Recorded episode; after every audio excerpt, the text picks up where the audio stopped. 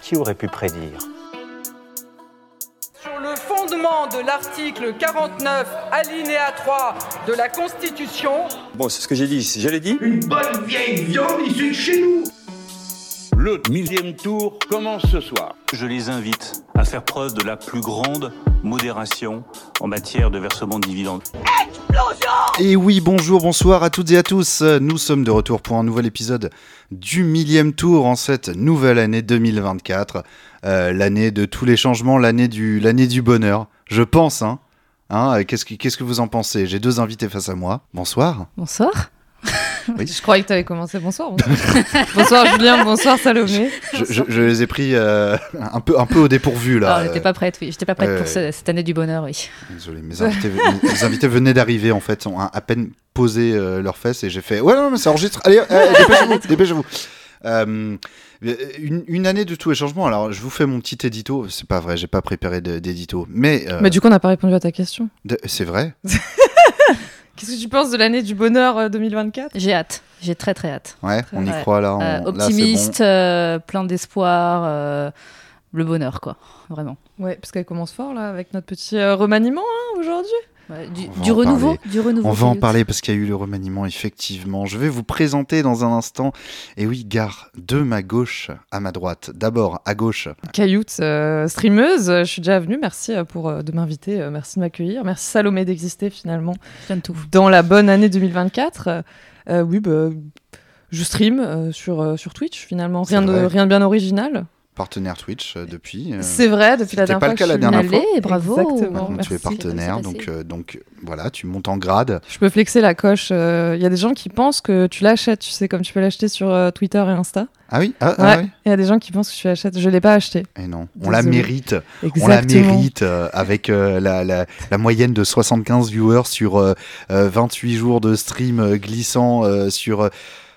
Mérite notre, notre- Exactement. Je dis note parce que moi aussi je l'ai, même si je ne stream plus, j'ai toujours. C'est vrai, je me suis posé la question. Tu stream plus du tout Non, je stream plus, non. Ah ouais. Ah non, à la place, je fais un podcast. C'est vrai. Le millième tour. J'espère être invité un jour. Le millième tour. Bah écoute, tu peux écouter le millième tour, ça s'appelle. Et euh, bah, c'est dispo sur les plateformes et tout, ce petit projet que là que j'ai lancé en, en, Nice. en avril dernier. euh, voilà quoi. Euh, voilà. Et puis vous aussi, hein, les auditeurs et auditrices, N'hésitez pas à aller, voilà, à jeter un œil, jeter une oreille, bien sûr, à ce podcast. J'en profite pour faire un peu ma pub. Ça n'a aucun sens.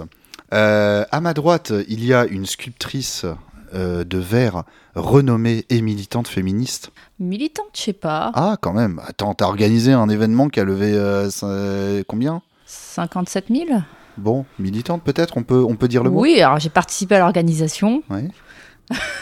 Bon, ok, militante, on veut, mais. Tu l'as coincé là. Ouais, militante ou nette. Militante ou nette, eh ben, allons-y. Militante, Militante, militante euh, ou nette féministe. Et, euh, et oui, sculptrice de par verre. contre, pas et- sculptrice ou nette, là, on est, on est sûr.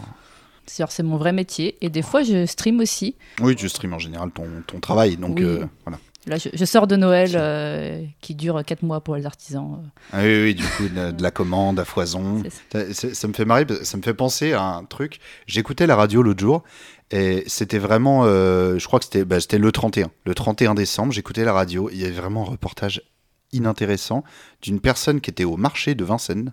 Euh, donc la journaliste était au marché de Vincennes et elle posait des questions aux gens du marché de Vincennes. Et elle posait des questions à, un, quelqu'un qui, un ostréiculteur qui vendait des huîtres. Euh, je sais pas s'il était ostréiculteur, mais en tout cas, il vendait des huîtres sur le marché. Et elle lui demandait euh, donc vous, euh, est-ce que la période des fêtes, c'est euh, une, une période importante pour votre chiffre d'affaires? Les huîtres, Noël, non, Il ça a va. dit euh, oui, oui, c'est une période assez importante. Oui, évidemment. Évidemment, tu, tu- es fier de toi, de ton travail. en plus, la pauvre, c'est pas elle qui a décidé. Je pense, mais je- vraiment, Bah quand j'entends ce genre de truc, je me dis, oui, bien sûr, évidemment. Si tu vas jouer club, euh, pour vous, le mois de décembre, c'est un mois important? Non. Voilà. Donc oui, j'imagine que Oui, décembre, trucs, euh, novembre euh, et un peu octobre, c'est mes plus gros mois. c'est un, bon cadeau, tes petites. euh, je, je pense que la plupart des gens qui, qui achètent tes sculptures, c'est pour faire des cadeaux. À cette époque-là, oui, quasiment, c'est que du cadeau. ouais, que du cadeau. C'est parce que c'est très accessible, c'est des trucs très jolis euh, qui sont Alors, pas, ça pas reste si quand chers. même à une cinquantaine d'euros, ce qui est. Ouais, mais du travail d'artisan Ouais, euh, avec une, petite ça reste- une petite renommée. Qui Ça commence. reste, ça reste un petit prix à mettre. Du coup, euh, qui les valent. hein. J'ai une- j'ai offert une sculpture des Bibi. euh, je vous confirme que c'est bien. Moi aussi, j'en ai. Elles sont jolies. Moi, j'ai, moi, j'ai des cassés offerts. les sculptures pour les copains. Le millième tour, dans ce podcast, on parle de quoi? On parle d'actualité, de politique, de, de, de choses et d'autres, avec notre petit regard politique, notre petit regard militant ou militant tout net. Euh, et euh, quelle meilleure journée pour parler politique qu'une journée de remaniement. Et ça, c'est beau, parce que aujourd'hui, le jour où on enregistre, nous sommes le, le mardi 9 janvier, euh, Emmanuel Macron a annoncé son nouveau Premier ministre, et c'est Gabriel Attal. Voilà. Euh, La foule en délire face qu'est-ce à que, Attal. qu'est-ce que, dans quel, dans quel cadre est-ce que vous avez appris cette nouvelle? Euh, que, Voilà, vous étiez où? Vous étiez, euh, comment ça se passait? Vous étiez dans la rue, tout le monde était collé au transistor du voisin pour euh, entendre le nouveau premier ministre. J'imagine qu'il y avait un- vraiment une, une, une excitation assez particulière. Alors moi, je suis sur, je suis en train de streamer et je regarde. On a échangé nos mamans avec une meuf qui d'un côté est catholique, qui chasse les démons, l'autre qui est sataniste. On regarde ça et alors tout le monde rigole dans le chat. Puis il y a quelqu'un qui a écrit Hey, Attal est premier ministre. Et du coup, on était là. Ok, mais nous on regarde une émission rigolote avec des mamans. Du coup, voilà. C'était. Et après, bien sûr, il y avait la foule dans les rues. Excuse-moi. oui, après, oui, oui. du coup, ton stream était un peu casque, perturbé parce que, ouais, euh, voilà, il y voilà. avait le bruit et tout. Là, là, tout le monde est parti pour aller applaudir aussi. euh, voilà. Ouais, je comprends. ouais. Toi, Salomé, euh, Eh bien, je l'ai appris sur mon canapé, sur Twitter. Et euh, j'étais choquée. ouais, Je- Après cette attente, après que tout le monde m'ait dit ce sera probablement Gabriel Attal, ouais, je- t'étais. j'étais, je suis tombée de ma chaise, bien évidemment. C'est mon canapé. dans ton canapé. Voilà, merci. Pas de manipulation d'informations. La chaise est tombée de mon canapé. La Courage. chaise était plus choquée que moi. La chaise était choc barre de baiser, bien évidemment. Et euh, ouais, grosse Et donc voilà, donc Gabriel Attal, nouveau Premier ministre. Alors à l'heure où on enregistre, on n'a pas le, le nom de, des éventuels changements de ministre, tout ça. Donc euh, vous, euh, chers auditeurs et auditrices, normalement, je pense que d'ici samedi, lorsque l'épisode sortira, vous saurez qui est, par exemple, la nouvelle personne au ministère de l'Éducation. euh, et si les autres vont changer. Mais en vrai, est-ce que le dernier remaniement, ça avait pas pris des plombes? Si, si, si, tout à fait. Il y avait, il y avait une période où c'était, oui, oui, je me souviens Ça a très pris bien. une semaine ou En fait, je ouais, ouais, complètement. bonne Quand il semaine, a euh, nommé Elisabeth Borne, euh, il y a eu comme ça une semaine où il y avait euh, pas de ministre. Enfin, il y avait, euh, il y, avait les anciens ministres qui étaient officiellement plus ministres, mais des ministères qui expédient les affaires courantes pendant une semaine. Et Macron, il aime bien faire ça. Il aime bien dire. Je Du sais coup, je pas. parierais pas que, Je sais pas. que samedi, euh, ils, aient, euh, ils aient la liste complète. Ouais, Quoi. je pense qu'on aura quand même. Je sais pas, c'est début d'année, il y a besoin de. Euh, Macron a dit que c'était une régénération. Il a fait un tweet un peu mystique euh, tout à l'heure pour euh, féliciter, enfin féliciter, pour en tout cas dire Gabriel, j'ai toute confiance en, en toi, en vous, machin. Et il a dit des mots un peu bizarres. Il a dit Cher Gabriel Attal, je sais pouvoir compter sur votre énergie et votre engagement pour mettre en œuvre le projet de réarmement et de régénération que j'ai annoncé. Réarmement? De réarmement et de régénération. C'est un, c'est un mot qu'il a beaucoup employé là, notamment dans ses vœux de fin d'année, euh, qui est revenu euh, sur plusieurs sujets. Et je Lequel ça- réarmement? Réarmement. Ah ouais? Je sais pas si tu as regardé les vœux. Et, Ah ouais. euh, et souvent, il a employé ce mot dans différents euh, contextes. Et euh, c'est toujours très interpellant, je trouve, quand on utilise le vocabulaire de la guerre Oui, mais il aime pour bien. parler de. Oui, certes. Nous mais- sommes en guerre pour le Covid. euh, il y avait eu. euh, il y avait eu d'autres trucs, faites-moi confiance. non mais, c'est, vrai, Macron aime bien ce, Macron aime bien la guerre. Macron aime bien l'ambiance guerre, l'ambiance armée, et du coup c'est vrai qu'il est, il est un peu dans ce, dans ce délire de, d'utiliser ce vocable, euh, etc. Mais tu vois, dans la vidéo, euh, dans, dans ses vœux 2024, une vidéo qui fait, je crois, 13 minutes, il le dit bien 6 ou 7 fois. Ah oui. Donc ça revient, euh, tu comptes une fois toutes les deux minutes à peu Et près. à chaque fois d'une façon métaphorique, mais quand même Mais toujours en parlant, Voilà. tu- il parle Oui, à chaque fois d'un autre site. réarmer nos sujet. hôpitaux, j'en sais rien. Oui, Oui, oui, je vois, je le genre. C'est ouais. bizarre comme mot, en plus, comme choix Ouais. de mots pour. euh, Et du coup, de réarmement et de régénération euh, dans la fidélité à l'esprit de 2017, dépassement et audace. Bon, il n'y a pas de projet hein, dans son tweet, faut pas chercher euh, du projet, il y a juste des mots.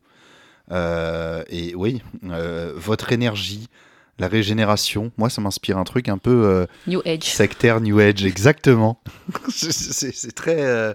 c'est- en fait comme il y a tellement rien et du blabla. En fait, on dirait vraiment un mélange entre euh, du PowerPoint d'entreprise et du truc. euh, C'est notre manager qui vient de nous faire le petit, euh, Ouais, c'est ça, c'est bilan exactement ça. 2023 et petit mot pour 2024. Quoi. C'est ça. Alors qu'en fait, il sait pas concrètement ce que tu fais. Juste, il a les chiffres, il fait c'est bien, hein, on... allez, on se met de l'énergie et on va y arriver. On se réarme, on se régénère euh, et let's go. hein. D'ailleurs, ton tweet en réponse, c'était euh, incroyable. La, la réponse que tu as générée avec ChatGPT. J'ai dit à ChatGPT écris un tweet d'Emmanuel Macron qui s'adresse à Gabriel Attal pour lui dire qu'il a confiance en lui pour diriger le gouvernement et le projet pour le pays, mais en mettant plein de mots et d'adjectifs qui n'ont aucun sens dedans. Et ChatGPT a écrit, comme si c'était un tweet, entre guillemets. Gabriel Attal, je te confie avec une conviction inaltérable et une confiance transcendantale la direction, la direction émérite du gouvernement et la concrétisation exaltante du projet visionnaire pour notre chère patrie. Ton dynamisme éclatant et ta perspicacité fulgurante sont les piliers stratosphériques de cette entreprise collective.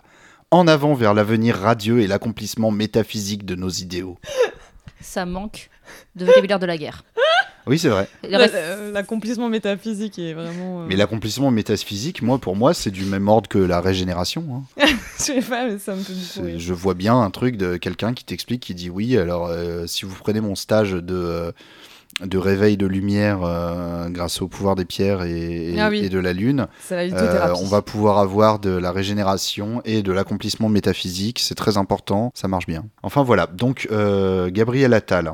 Euh, qu'est-ce que vous en pensez de Gabriel Attal après son passage éclair au ministère de l'Éducation nationale pendant cinq mois, où il arrivé en mode Ok, plein de chantiers, ok, euh, vas-y, euh, lutte contre le harcèlement, c'est super important, on y va, let's go, machin. Et puis après, tu veux être Premier ministre? Ouais, bien sûr. Bah, moi, ce qui me fait un peu de la peine, c'est que du coup, il fera jamais son immersion dans l'école publique. Oui. Il va pas pouvoir en tant que Premier ministre. Il avait annoncé qu'il ferait, euh, ferait une, euh, une petite immersion où il allait passer 3-4 jours dans une école en mode toute la journée. Bah, en même temps, vu qu'il sort d'école privée, c'est c'est cool, quoi. Il aurait Bah, c'est cool, il aurait découvert comment ça se passe. ouais. Voilà, c'est bien un ministre. École privée, école privée, hein, école alsacienne. Moi, moi, je me... ce qui m'a beaucoup interpellé, c'est qu'il a été qualifié euh, de. euh, comme appartenant à la gauche de la majorité. Bien sûr. Et alors, d'où ça sort, ça? Parce que. Bah, parce qu'il était au PS. Oh, certes, mais je veux dire concrètement, aujourd'hui, Bah, dans la Macronie qui est à gauche. Mais personne, mais il était au PS. C'est les... Ça Voilà. suffit, c'est bon. C'est la jambe gauche. C'est toute la vie, quoi. C'est la jambe gauche de Macron. Voilà, il était au PS. euh, il a, alors j'ai vu dans sa bio, euh, il a participé aux, aux manifestations étudiantes contre le CPE à l'époque. Sachez-le. C'est quand ça déjà? Villepin, C'est 2005. 2005, j'étais au lycée, Ouais. c'était il y a longtemps, 2005, ouais. Mm. 2005 euh, contre le contrat première embauche. Euh, ensuite, euh, il, voilà quoi, il s'est engagé pour François Hollande en 2012 et en fait, il était, plutôt pour Strauss-Kahn. C'est l'équipe de Strauss-Kahn en fait. L'aile gauche de la Macronie, c'est pour beaucoup des gens qui étaient avec Strauss-Kahn en 2012, avant en 2010 et 2011, en mode il va se présenter pour 2012 avant qu'il y ait eu l'affaire à New York. Et euh, c'est beaucoup, hein, c'est vraiment euh, euh, Attal, euh, Benjamin Griveaux, euh, Ah, Je l'ai oublié. le chauve là, Comment on l'oubliait? Le chauve. Lequel? Le Lequel? Ah, non. non. Non, mais lequel? Non, le, le, le, le, le- le chauve euh, toutou de Macron là, merde. Euh, Guérini, Ah oui. Stanislas Ah, Guérini. oui. Lequel toutou aussi, quoi? Oui, Ouais, bon. le chauve euh, toutou de Macron. oui. ok, il y en a un certain nombre. D'accord. Euh, ouais, Guérini, etc. Tout ça, c'est du, tout ça, c'était vraiment les, les, les petites mains de Strauss-Kahn euh, qui, qui s'occupaient de sa, de sa pré-campagne euh, qu'il a jamais pu faire. Donc voilà, voilà ce que c'est l'aile gauche de Macron. C'est Strauss-Kahn. Puis Attal, il est arrivé au gouvernement, enfin au ministère de l'Éducation nationale, et puis il nous a fait, il nous a fait, il nous a fait la, la- la loi, enfin je sais pas si c'était une loi, mais sur la Baïa, quoi. Enfin bref, la rentrée a Oui, été. oui, oui. euh, Bah, en fait, finalement, euh, son, son- L'aile gauche. euh, Oui. Ouais, puis son bilan au ministère de l'Éducation, c'est vraiment ça, quoi. Parce qu'il y a eu... Et l'uniforme. et l'uniforme. l'uniforme. Et l'uniforme. Ah oui, bah, c'est super. C'est bien à gauche. Ouais, c'est bien, bien. Bah, moi, je me demande justement. C'est euh, comment se fringuent les gens. Son et héritier les ou meufs, en héritière. particulier. euh, qu'est-ce que son héritier ou héritière va faire justement de ce, ce projet de réforme, enfin ce projet de- d'introduction de l'uniforme à l'école? Bah, je pense qu'il va pas avoir euh, grand choix. que de le continuer parce que ça y est, c'est déjà en route. Il y a déjà une charte. euh, D'ailleurs, oui, c'est ça. Parce que en fait, je trouve que c'est passé un peu. Oui, on en discutait vaguement et ensuite on est passé à autre chose. Et il y, avait une partie de moi où je me disais, mais attends, le... c'était un peu que des mots, un peu oui, l'uniforme quand même. Non, non, ça y est, c'est ça commence à rentrer. Les départements euh, et régions, parce que les départements c'est les collèges et les régions gèrent les lycées, euh, qui sont volontaires peuvent l'expérimenter dans certains de leurs établissements. Évidemment que euh, celles qui sont euh, déjà bien à droite euh, sont dit oui, nous. Et évidemment, Laurent Vauquier, qui en plus parlait déjà d'uniforme il y a un moment et qui est président de la région euh, Auvergne-Rhône-Alpes, euh, s'est porté bien sûr volontaire. Et donc, euh, il y a, euh, voilà, pour la rentrée 2024, je crois que je crois pas que ça va être mis avant, mais il y a l'expérimentation qui va commencer dans certains lycées de la région Auvergne-Rhône-Alpes avec ce, ce standard au niveau national de un polo. euh, un polo sombre, un pantalon euh, et euh, voilà. En gros, c'est en gros c'est ça. C'est un polo sombre, un pantalon. Alors qu'ils auraient pu financer des bleus de travail pour les gens en lycée pro, comme quand je Oui, suis passée. oui, Et que oui. C'était super galère en tant que meuf de trouver un bleu de travail, des chaussures de sécu à ma taille, des Non. rideaux, un polo. des rideaux, des chaises. euh, dans certains lycées, il en manque, sachez-le. Bah, L'idée de, de l'uniforme fait mal à, à l'enfant émo que j'étais. Comment exprimer ce côté émo euh, de nos jours euh Tout dans les Non, en vrai, plus, c'est des uniformes, tout moches. Si, c'était, si, si encore c'était des uniformes à la britannique avec la petite cravate et tout, tu peux transformer ça en émo. Si. C'est vrai, oui, c'est vrai oui, il y a- y, ce petit côté un peu. C'est vrai.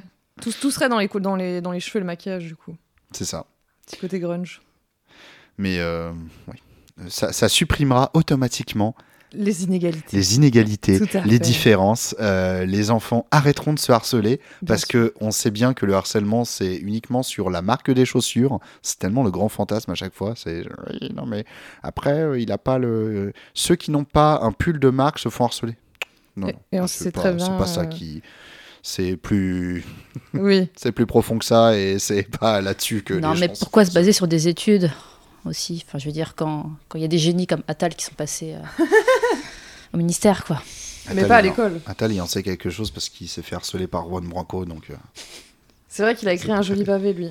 Ouais, J'ai pas Oui, lu. Juan Branco, mais Juan Branco déteste Gabriel Attal. Ils ont été au lycée ensemble il Oui. peu- Ils Ah étaient au lycée ensemble.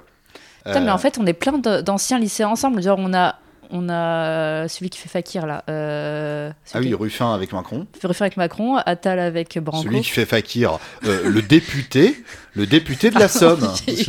Sais, un- le, le- le gars là qui fait Fakir là, Et qui a foot. Vraiment, c'était mes deux références. et qui fait du foot. Mais là, euh, pour, euh, pour Attal et Juan Branco, on parle de l'école alsacienne qui est genre euh, un truc ultra ultra élitiste à Paris. C'est vraiment. Enfin, tu regardes qui est passé par l'école alsacienne, tu vois. Enfin, ils sont tous en bleu sur Wikipédia, tu vois. Du coup, il y a une école d'Alsace à Paris. Ok, je pensais vraiment qu'il était en Alsace. Alsace quoi. Non, non, non, en fait, ça s'appelle l'école alsacienne parce que ça a été créé euh, dans les années 1800 par, euh, par des immigrants alsaciens euh, qui, ont, qui, qui ont voulu faire une école pour les descendants d'Alsaciens euh, à Paris. Ah euh. oui. Enfin, il y a une histoire un peu comme ça. C'est pour ça que ça s'appelle l'école alsa- alsacienne. Mais alors, il y a toujours du coup un rapport avec l'Alsace, mais euh, bon, globalement, c'est des élites euh, bien dire, c'est une école françaises. privée. Oui, c'est une école privée, du coup. euh, C'est une école privée, oui. Tout à fait. Bien Pourquoi je sûr. demande Pourquoi je demande C'est Ah, complètement, c'est complètement une école privée. Qui, j'imagine, n'est pas à 300 euros l'année, quoi. Non. Non, je pense. Attends, je vais. je C'est combien renseigner sur- Ah oui. Ah, on va se renseigner sur l'école d'Alsace. Parlons de l'école alsacienne, l'école de, de, de Gabriel Attal. École alsacienne, prix. Alors, les frais de scolarité sont-ils. Attends, est-ce qu'on peut faire des estimations au Ah oui, je prix suis chaud. Je Donc c'est quoi, c'est lycée? Alors, c'est pas si cher, entre guillemets. En fait, le truc, c'est surtout que c'est élitiste. C'est sur dossier. Hmm. tu vois. Et donc, faut que ça aille bien haut et surtout, c'est mieux si tu as des relations, etc. Donc, euh, C'est un ça. lycée, d'accord. C'est- Ouais, ouais, c'est un lycée et c'est. euh, Est-ce qu'on Et- peut faire euh, des, des estimations à l'année? Euh, oui, vas-y, vas-y. Allez. Allez, je commence gentiment, un Ouais. petit 15 000 euros l'année. Non, c'est moins. Ok. Moi, j'allais dire 2000. Euh, c'est plus. 5 000 C'est un peu moins. 4500. C'est à peu près ça. Par année. C'est par trimestre, donc c'est 11 200 euh, par, euh, par trimestre. Non, ça marche pas ton truc. Euh, mi- mi- 1100, je veux dire. Ok. 1200, pardon. Désolé. Ouais, non, t'inquiète. Je suis très fatigué. On a monté des plafonniers chez Nathalie euh, aujourd'hui avec, sa- avec Salomé Et on la salue, ouais. On a fait un peu de. Bah, vous êtes de bons On a amis. fait des travaux, on a fait des Vous êtes de travaux. bons amis, et c'est bien. Voilà, c'est bien. Euh, donc, euh, ouais, en fait, c'est surtout que c'est élitiste. élitiste. Euh, comment rentrer à l'école alsacienne? Nous recrutons des élèves, pas leurs parents. Oui, bien sûr. Ça, c'est- c'est- Quand t'as besoin de le préciser, c'est Ouais, Exactement. voilà, c'est ça. Tu À partir du d'entrée de jeu. CE1, ah non, mais en fait, c'est c'est du CP à la terminale. Tu payes 4800 euros pour ton gosse euh, C'est pas que un lycée, hein, c'est vraiment du CP à la terminale. En pas. CP. Donc tu restes euh, entièrement. Et euh, donc, euh, bon, en fait, toute la page euh, critères de sélection, euh, ils essayent de faire dire que c'est pas du tout élitiste. Donc euh, voilà. Nous examinons avec bienveillance toutes les candidatures, quel que soit le parcours scolaire des élèves. Nous recrutons des élèves, pas des dossiers. L'entretien constitue un moment essentiel du processus de recrutement. À partir du CM1, il est proposé à tous les élèves dont la candidature a été retenue. Euh, oui, c'est la fin de la phrase, il y a juste une parenthèse. Pour les élèves qui ne résident pas à Paris, des entretiens par vidéoconférence peuvent être envisagés. C'est bien. Un mec qui rentre en CP, c'est quoi son entretien? Je pense que c'est pas tout de suite, non? Euh, si, si, si, si, il y a Même le quand t'es CP. minot Euh, il y a le CP, oui. Non, mais même quand t'es Un minot, tu entretien, penses, ah non, un entretien est proposé aux familles. Ah oui, Du coup, voilà. tu recrutes pas les parents, mais bon, c'est l'entretien du CP. euh. Oui, voilà. C'est les parents qui doivent Non, convaincre. non, on recrute pas les parents. Vraiment, c'est uniquement sur sa capacité à lire et à compter. hein, euh, ce à quoi ressemblent les parents, euh, où est-ce qu'ils habitent, combien ils gagnent. C'est pas la mentalité de l'école alsacienne. Donc voilà, c'est ça, l'école alsacienne de Gabriel Attal, qui du coup euh, en connaît quelque chose en éducation publique et a pu bien, euh, bien faire son petit devoir de ministre pendant quatre mois. Ça, ça me fume parce que le ministère de l'Éducation, c'est un ministère, ça tourne tellement beaucoup. C'est la restauration. Ça tourne tellement tout le temps. Dès qu'il y a un, re- un remaniement, ils te foutent quelqu'un d'autre. Blanquer était resté un peu longtemps, mais il était horrible. Enfin, les profs pètent un plomb, quoi, parce que c'est typiquement un truc où tu as besoin de gens euh, sur le temps long. Oui, parce que l'éducation nationale, c'est un truc qui très figé et qui bouge. Enfin, ça, je parle en tant que fille de prof. Et euh, enfin, ouais, les changements, ça se fait très très doucement à l'éducation nationale et Ouais, c'est ça. vu par ma maman qui est prof de philo. Mais forcément, c'est moi, il y a des trucs. En fait, quand j'entends, euh, quand j'entends les, les- des fois les, les- les politiques parler de d'éducation, il il y, a des trucs qu'ils comprennent pas. Notamment que les élèves, par exemple, un élève qui est euh, en CM1, en fait, ils comprennent pas que l'année d'après, il sera en CM2, j'ai l'impression, et pas toujours en CM1. Et du coup, il y, avait un truc où il disait oui, mais non, mais euh, si on, si on euh, déplace les épreuves de bac euh, de mars à juin, ça va perturber les élèves parce que ils sont habitués à les avoir en juin. Ce n'est qu'une année. Hein. Les élèves sont pas habitués à avoir le, bac à un tel endroit ou tel endroit. Par définition, ceux qui arrivent pour passer le bac, sauf peut-être ceux qui l'ont redoublé, machin, mais c'est la première fois qu'ils sont face à ça. C'est à la limite les profs, oui. Mais euh, il y, a- des trucs comme ça. Et qu'est-ce qui. euh, ah oui, si. Gabriel Attal, à la rentrée, il avait dit il y a un gros problème. Il avait un peu tiré la sonnette d'alarme. Il dit il y a un gros problème. L'éducation nationale, euh, c'est très problématique parce que les élèves, quand ils rentrent en sixième, euh, enfin les élèves en, en, en cinquième, quatrième, il y en a encore beaucoup trop qui savent pas lire correctement. Et ils étaient en mode, c'est vraiment n'importe quoi, ça, ça tourne pas rond l'éducation nationale, il faut changer ça. Du coup, ils se sont dit, on va mettre plus de profs, moins d'élèves par classe? Alors non, ils ne sont pas dit ça, mais surtout, un autre truc qu'ils auraient pu se dire, c'est Gabriel, regarde-moi. Les élèves, qui, les élèves en cinquième, ils sont trop peu à savoir lire. Tu sais, tu, tu, tu sais quand est-ce qu'ils sont arrivés au CP, les élèves qui sont en cinquième? En 2017, quand Macron a été élu. Donc peut-être que le problème vient de vous. On te sortit l'excuse. Non, mais on a subi les politiques d'avant. Nous subissons les politiques menées depuis 30-40 ans par des gouvernements de droite comme de gauche qui n'ont pas su. Euh, on peut parler de Gabriel Attal encore longtemps, mais euh, Bah, je pense qu'on a fait le tour là. on a fait le Mais- tour de Gabriel Attal. À, à propos euh, de la, la capacité de lecture des enfants, je sais que tu as souvent euh, des petits sondages comme ça qui sortent, des petites études où ils vont te sortir des chiffres et dire Ah là, je sais pas, au hasard, la moitié des enfants, euh, des élèves de troisième ne savent pas, euh, ne connaissent pas les dates des premières et secondes guerres mondiales. Ouais. Puis ils vont toujours te sortir des petits trucs comme ça du chapeau. Ils vont te donner 5-6 exemples de, de monuments. De, mom- Ouais, de date. de euh, dates, ouais, euh, ouais. etc. Et puis ils vont faire un article entier pour dire que la France est en perdition et qu'on n'apprend plus rien et que demain on est dans l'idiocratie. Ouais, non, mais oui. Mais ça, ça veut, ça, ça veut tellement rien dire. Mais c'est vrai que sur le truc de le problème de savoir, euh, de savoir lire et écrire correctement, il y a un véritable problème. Mais souvent, ça affecte moins les gens de savoir que les gens n'arrivent plus trop à lire et à écrire que de savoir que ah, ils ne savent pas euh, euh, qui était Napoléon. Oh, ça c'est terrible. Et en fait, ça choque plus les gens, ça, quoi. J'ai l'impression. Ne pas savoir lire et écrire, ils vont dire ouais, bah, c'est parce que c'est des, Ils sont bêtes. Ouais, ils sont bêtes. euh, De toute façon, euh, ça, c'est les portables et tout et tout. mais, mais ils vont pas euh, dire la société est en danger euh, de ouf.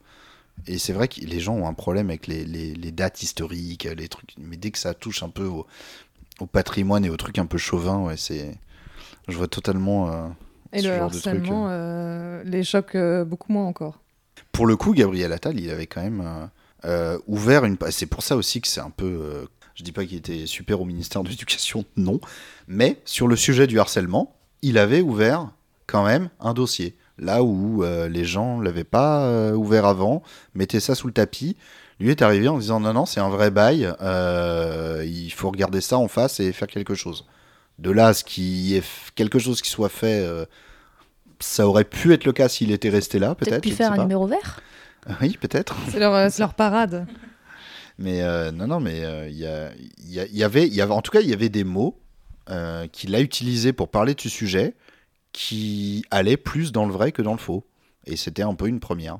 Euh, à voir si la personne que. Après, il était sur TikTok, du coup, peut-être que ça lui parle plus. euh. Bah oui, mais c'est ça. Après, vrai truc, hein. euh, Peut-être Bah oui. qu'il voit comment ça marche les réseaux et du coup, il voit que le harcèlement. Non, mais non, mais surtout, il, il dit l'avoir vécu le harcèlement, euh, lui, euh, dans toute sa scolarité. Euh, de- euh, on va faire des, on va faire des, des enchaînements, euh, voilà, sans, sans transition. Je sais plus quand est-ce que c'est, mais il y a le procès des policiers dans euh, ce qu'on a appelé l'affaire Théo, euh, qui remonte maintenant à 2016, si je- 2017, février 2017. ouais. Février 2017, Ouais. donc euh, ouais, c'est c'est ça.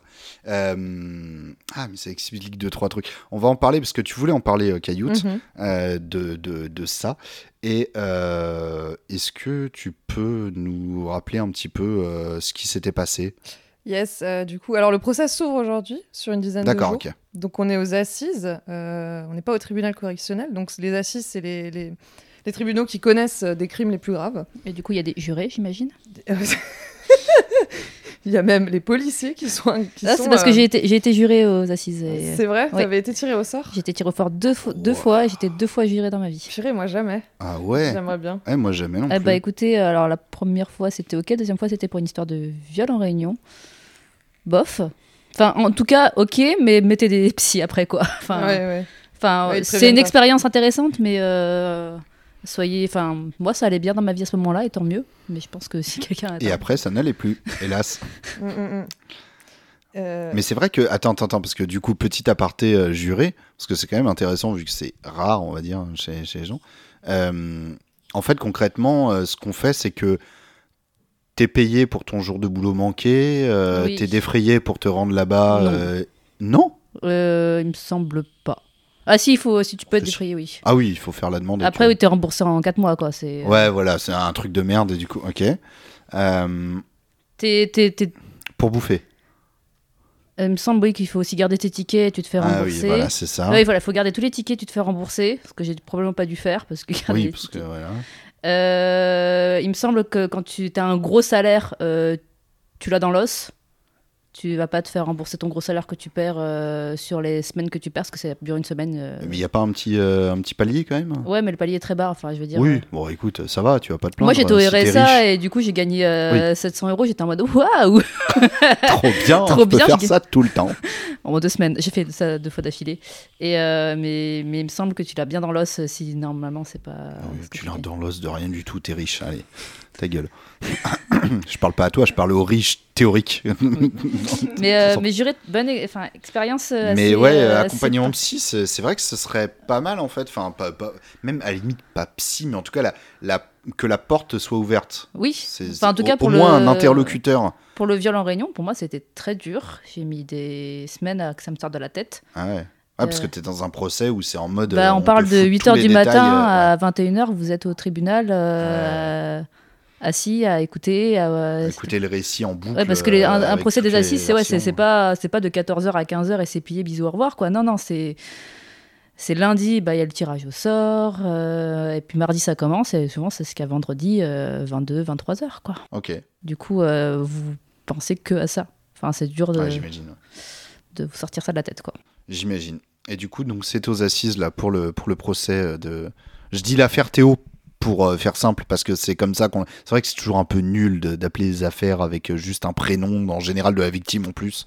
Mais euh, Euh, oui, oui, c'est aux assises. Donc, euh, pour le contexte, c'est euh, février 2017. C'est quelques mois seulement après la mort d'Adama Traoré. Donc, on a Théo Luaka qui. contrôle de police. Alors, les versions diffèrent, hein, bien sûr, d'un côté comme de l'autre. mais non. qui, qui dégénère. Et donc euh, Théo euh, qui se fait frapper par euh, trois, euh, trois euh, c'est les gardiens de la paix, il me semble. hein. Trois gardiens de la paix euh, qui vont lui asséner des coups de matraque, dont un euh, qui va lui causer des lésions euh, sévères au niveau euh, de l'anus. Et aujourd'hui, euh, le- leur procès a été ouvert, donc on est quand même euh, à un mois près, on est quand même euh, sept ans plus tard. Et du Ouais. coup, c'est un viol. Alors le- le- la qualification de viol n'a pas été retenue. Le chef d'accusation, euh, donc le policier qui avait été euh, initialement accusé, il y avait une, euh, il y avait un débat sur est-ce qu'il y aurait une qualification de viol ou pas. Le, viol n'a pas été retenu. Aujourd'hui, il est poursuivi donc aux assises. Le chef d'accusation, c'est violence volontaire ayant entraîné une infirmité permanente, avec plusieurs circonstances aggravantes, à savoir qu'il est dépositaire de l'autorité publique. Ils ont retenu la réunion et ils ont retenu avec usage d'armes. Et euh, ces deux, les deux autres gardiens de la paix sont, eux, euh, euh, poursuivis pour violence volontaire en réunion avec armes. Et, euh, Et complicité pour le premier et- truc. Et euh, complicité, ouais. C'est une question. je- je- oui. Il me semble, je vais Ouais, regarder. Et euh, donc c'est assez, c'est assez inédit. On est sept ans après. petit rappel là pour Twitter, les gens qui disent pourquoi vous portez pas plainte, bah, regardez le temps que ça prend? Et euh, c'est juste avant Macron, hein. donc euh, on est en février 2017. Macron qui euh, qui, euh, Qui est en accède au campagne. pouvoir, voilà, Qui est en campagne, qui est déjà plus dans le gouvernement. c'est ça. Et qui Euh, crée son mouvement, là. Ouais, ouais, mais le mouvement était créé. Il était vraiment, euh, voilà quoi, il était candidat officiellement. Il était en campagne. Euh, et euh, et C'est en mai, les élections. Ouais, février. C'est en mai, ça commence en avril. Et, euh, et donc, euh, Macron est en campagne, les autres candidats sont en campagne, et euh, François Hollande a déjà annoncé qu'il ne se représenterait pas, euh, qu'il terminerait son mandat, etc. Donc, tu es un peu dans cette, période de grâce de fin de quinquennat, de de toute façon, je vais pas me faire réélire après. Et ce qui avait beaucoup marqué à l'époque, c'était que Macron, Macron, oh n'importe quoi, François Hollande visite à l'hôpital la victime de cette affaire, euh, donc euh, le, le jeune Théo. Euh, donc il l'a visité avec les caméras, avec euh, les caméras, les photos de le photographe de la presse, etc. Le, euh, le, le- le- le jeune qui a été euh, violenté. Et évidemment, la droite avait hurlé, et il continue à le faire en plus. euh, Enfin, je, je- Mais je- non. et oui, la droite avait hurlé de ça euh, parce que euh, Macron. euh, ah, j'arrête pas de dire Macron. Je, je n'imagine même pas un autre président que Macron tellement je, Tellement tel- tu l'aimes. tellement je l'aime, tellement pour moi il est parfait à ce poste quoi. Et non non non, c'était François Hollande. François Hollande ouais qui pour eux c'est François Hollande qui le président qui visite à l'hôpital la victime pas, pas la victime mais un délinquant qui a été arrêté par les policiers et qui a été arrêté à raison très certainement, blessé à raison parce qu'il était euh, dangereux, et euh, François Hollande le visite et c'est scandaleux quoi.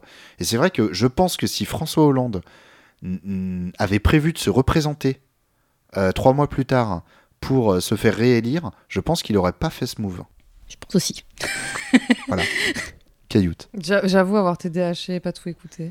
Je cherche l'information, j'ai pas envie de dire des trucs erronés Non, non, sur la complicité. Non, je disais, je pense que François Hollande, si euh, s'il était candidat à sa réélection en 2017, à mon avis, il aurait pas visité Théo à l'hôpital. Pourquoi? Parce que ça a tellement fait crier presse. la droite, ça, ça a fait crier des gens. euh, ça a dû parce faire qu'il y crier avait... la droite du PS qui est- prend une bonne fin. Mais c'est ça, parce qu'il y avait. euh, bon, Manuel Valls c'était déjà plus euh, au gouvernement non plus, mais euh, C'était qui le dernier Premier ministre? C'était Bernard Cazeneuve. J'ai oublié. Et oui, parce que Manuel Valls a démissionné en décembre pour se présenter à la primaire socialiste qu'il a perdue. Oui. Et puis après, il était Benoît député Hamon. chez moi. Après, il a été député. Et euh, après, il s'est dit c'est bien, je prends l'argent des députés et je vais à Barcelone. Exactement. J'espère qu'il aura un ministère euh, pendant ce remaniement. hein. J'espère Je ne pense lui. pas. Je ne pense pas non plus. J'aime voir la loose de Manuel Valls vraiment s'étendre dans le temps. Mais les, les- les- les médias continuent à l'inviter, à dire On a besoin de votre avis, Manuel Valls. Non, Non. on n'a pas besoin de l'avis de Manuel Valls. Jamais. Personne n'a besoin de l'avis de Manuel Valls. Jamais. Ça n'arrive pas. Moi, jamais je me dis Attends, je vais demander à Manuel Valls. Qu'est-ce que Manuel ont- Valls ferait à ma place Ils ont plus ou alors pour faire l'inverse et me dire c'est ça la bonne décision. Ça se trouve, leur invité prévu de base n'était pas disponible et du coup, ils sont en mode Peut-être qu'à chaque fois c'est pour faire un dîner de con. Et- Oh, pff, il n'y allez, a, plus de place, mais on va. on invite Manuel Valls. Tu veux pas l'inviter pour le millième tour? Non, Non. ça va. Bon, revenons euh, à, Pardon. à- à- à cette, euh, à cette euh, affaire. Euh, donc, 2017, il y a, il y a cette agression qui est en partie euh, filmée par des caméras de surveillance qui se retrouvent dans la presse. Donc, on voit en fait euh, une partie des faits dont les policiers sont accusés. Ça se passe dans un coin. Il y a euh, un moment, si mes souvenirs sont bons, où on voit que le, le- le- le- les protagonistes se déplacent en fait. Et il y a un peu un côté, est-ce qu'ils les amènent pas, est-ce qu'ils amènent pas les gens euh, en dehors des caméras parce qu'ils savent qu'il y a une caméra ici? Enfin voilà, donc il y a une partie des trucs qui est filmée mais qui reste soumise à l'interprétation des gens et du coup euh, toujours le même débat dès qu'il y a ces histoires-là. Euh, oui, mais on sait pas ce qui s'est passé avant, euh, contexte pour interrogation, etc. Mm. Et euh, mais en tout cas, de toute façon, contexte ou pas, il y a le euh, tout comme, euh, tout comme euh, cet été, lors de la mort de Naël, il y a un jeune qui est mort derrière. Là, il y a un jeune qui est handicapé à vie. Mm. Et donc, peu importe le contexte, il n'y a pas. il y a pas. Surtout qu'on voit bien que sur les images, qu'il était maîtrisé dès le début et qu'il aurait pu, admettons qu'il y ait une raison, être menotté et puis point barre, quoi. Parce qu'ils sont trois à être traduits en justice, mais ils sont quatre euh, au moment de- des, des violences. Ouais. Donc en plus, on est sur du 4 contre 1. Théo qui est pas armé. Dans mes souvenirs, qu'il n'y a jamais eu d'histoire de couteau ou que sais-je. Alors moi, ce qui m'a beaucoup étonné, c'est que j'ai regardé euh, ce qu'en disait Théo. Et euh, il a défendu l'institution policière en disant qu'il n'attaquait pas la police. Euh, C'est pas ses mots exacts, attention. hein. Ouais, ouais. L- L'esprit, c'était qu'il défendait, qu'il attaquait pas la police, il attaquait ces gens-là en particulier, et qu'il est un peu, il séparait le policier euh, de Bah, l'homme du policier. C'est c'est souvent ce que, ce que c'est souvent le discours que vont tenir euh, les victimes, notamment pendant les procès, etc. et ce qui Bien est sûr. plutôt un discours qui peut euh, les arranger plus. Enfin, en tout cas, Oui, c'est peut-être un discours que Ouais. ses Bien avocats sûr. lui conseillent. euh, Il peut pas venir avec un t-shirt 13-12. hein. Oui, voilà. l'inverse, euh, l'inverse aurait tendance à les enfoncer. Bon, ça veut pas dire que c'est pas ce qu'ils pensent. Hein, J'en sais rien. C'est c'est tout à fait euh, probable que.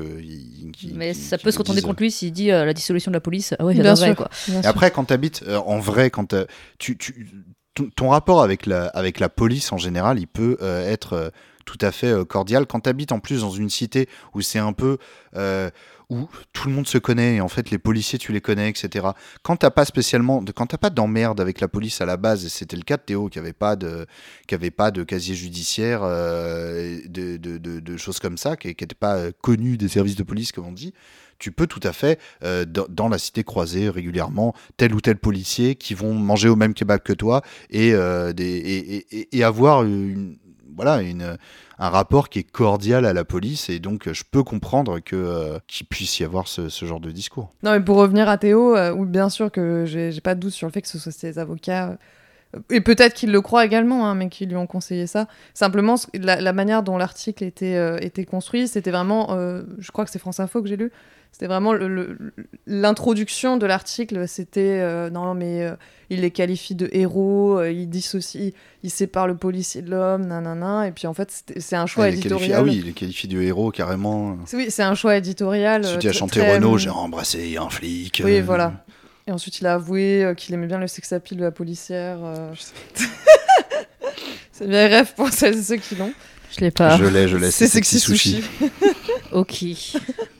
Euh, donc oui, procès assez inédit. Euh, ce qui est aussi intriguant, c'est que, comme je disais tout à l'heure, il, mm, il se fait euh, violenter quelques mois après la mort d'Adama Traoré. Mm. Traitement médiatique très différent. Il y, a plusieurs raisons à ça. Simplement, ce que je voudrais dire par là, c'est donc on est juste avant l'investiture de Macron. Aujourd'hui, la même scène, je parle pas du décès de Naël, je, le- je le mets en corrélation au même niveau que la, la mort d'Adama Traoré. Euh, je me demande comment ce genre d'affaires serait traité. Ouais. Et en fait, euh, certes, le procès met 7 ans à arriver, mais le fait qu'il soit passé avant Macron fait qu'il existe aujourd'hui. Mm. Si c'était produit, euh, je sais pas moi, en 2020, bon, j'ai aucune certitude sur le fait qu'il serait mené, surtout aux assises, parce que ça aurait pu mener au tribunal correctionnel Mm. et être qualifié en délit de violence volontaire sans les circonstances aggravantes, sans l'infirmité permanente qui serait retenue. Ouais. Ok, donc, euh, ouais, c'est. C'est, on peut pas Mais c'est vrai qu'on a un peu changé de, on a un peu changé d'époque là-dessus.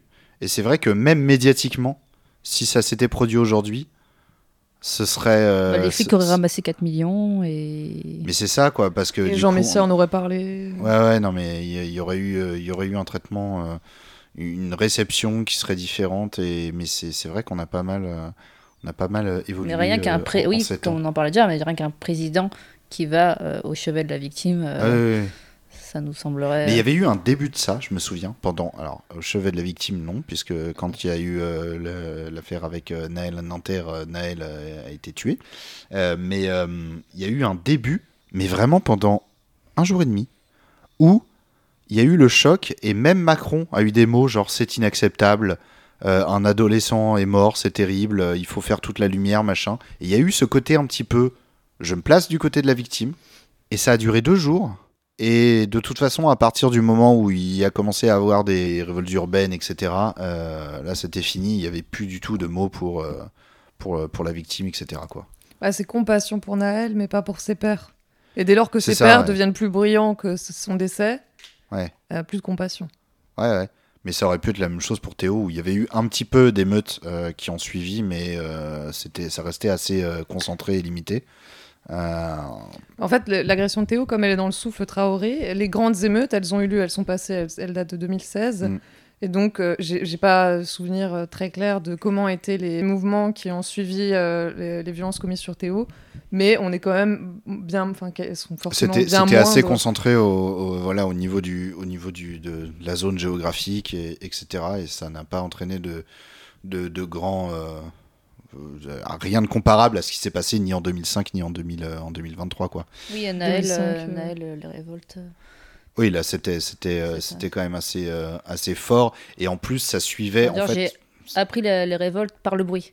Enfin, pas, pour une fois, pas par Twitter, mais juste Ah oui, d'accord. par le fait qu'elles étaient sous mon nez. Quoi. J'étais Ouais, ah.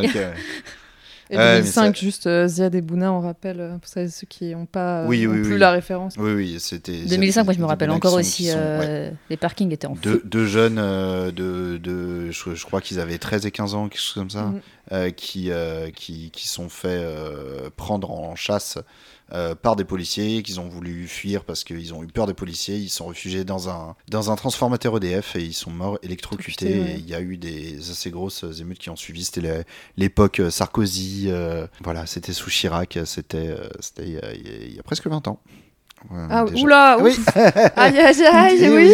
oui, oui, Ah ouais, l'année 19 ans. prochaine, ouais. Waouh. Tout à fait. Donc voilà, donc euh, procès à suivre qui du coup bah là euh, si vous écoutez ce podcast au moment de sa sortie samedi euh, a déjà commencé. Il y a, il y a- alors je sais pas si souvent sur les procès on peut les suivre sur Twitter, il y a des comptes de journalistes souvent qui, qui live tweet un peu. Oui, il euh, faut choper les journalistes. Qui Ouais, sont- faut choper sont- les journalistes, mais qui vont en général euh, mettre un, un hashtag Théo ou quoi. Ça permet de suivre un peu euh, les déclarations, le, le procès, mais de toute façon, dans, dans, dans la presse, vous verrez des, des résumés, euh, je pense, euh, tout ça, quoi. Euh, juste pour information, le policier euh, qui est euh, accusé d'avoir commis euh, du coup euh, les violences, euh, les lésions anales, risque 15 ans de prison. Donc, D'accord. Alors après, c'est la première instance, il me semble. Donc bon, il y aura peut-être appel, euh, Ouais, ok. il y aura peut-être cassation. euh, Ouais, le truc, c'est que ça peut dire. prendre de toute Bon. façon des plombes. euh. Ouais, pour moi, la condamnation est inévitable, Ouais. mais il prendra pas 15 ans non plus. Il y aura Non. probablement sur appel. Enfin, souvent. Oui, oui, oui, mais je veux dire, je vois pas comment, même quand le- l'action juridique sera éteinte, je vois pas comment il pourrait s'en sortir euh, avec rien du tout. Je, je, le- je vois pas trois non-lieux prononcés. Ça sent le, ça sent le 3 ans de prison, Dont dont, deux- dont dont deux deux avec sursis, sursis, et du coup l'année de prison aménageable en bracelet. Ça Ouais. sent ça? Oui, voilà, ouais, puis euh, ouais. quelques années d'interdiction d'exercer, puis après. Euh, ouais, ok, ouais. je, je le sens en tout cas, mais bon. et ben on, on suivra ça et, et voilà. Euh, et du coup, euh, actualité que je voulais mettre sur la table de façon totalement désintéressée, Valérie Pécresse est nul. Euh, On le savait. est nul, on le savait, virgule, euh, à la tête de la région Île-de-France. Non, mais là, en fait, je vais juste parler de moi, ok? Parce que je suis énervé, ok? Et j'ai un micro, j'ai un micro face à euh, moi, c'est mon podcast. Valérie tient, Pécresse. euh, La présidente de la région Île-de-France, qui gère notamment les transports, ok? Euh, Ils sont dans une, euh, dans, dans une, euh, dans une machin où c'est c'est les JO, c'est super, les transports, ça marche trop bien, c'est faux. Euh, et euh, la nouveauté, c'est ils disent oui, euh, chargez vos titres de transport sur votre téléphone, c'est dématérialisé, c'est super. Les tickets, c'est old school, trop la honte, loser. Littéralement, Valérie Pécresse m'a fait un L avec ses doigts sur son front en me regardant avec mes tickets. Alors j'ai dit ok, bah, d'accord, j'utilise mon téléphone. Et donc depuis quelques mois, j'utilise mon téléphone. Je charge, j'achète mon passe Navigo sur le téléphone. Et après, je bip mon téléphone euh, au validateur du, mé- du métro ou quand j'entre dans le bus et tout et tout. Et bon, ça, ça fonctionne.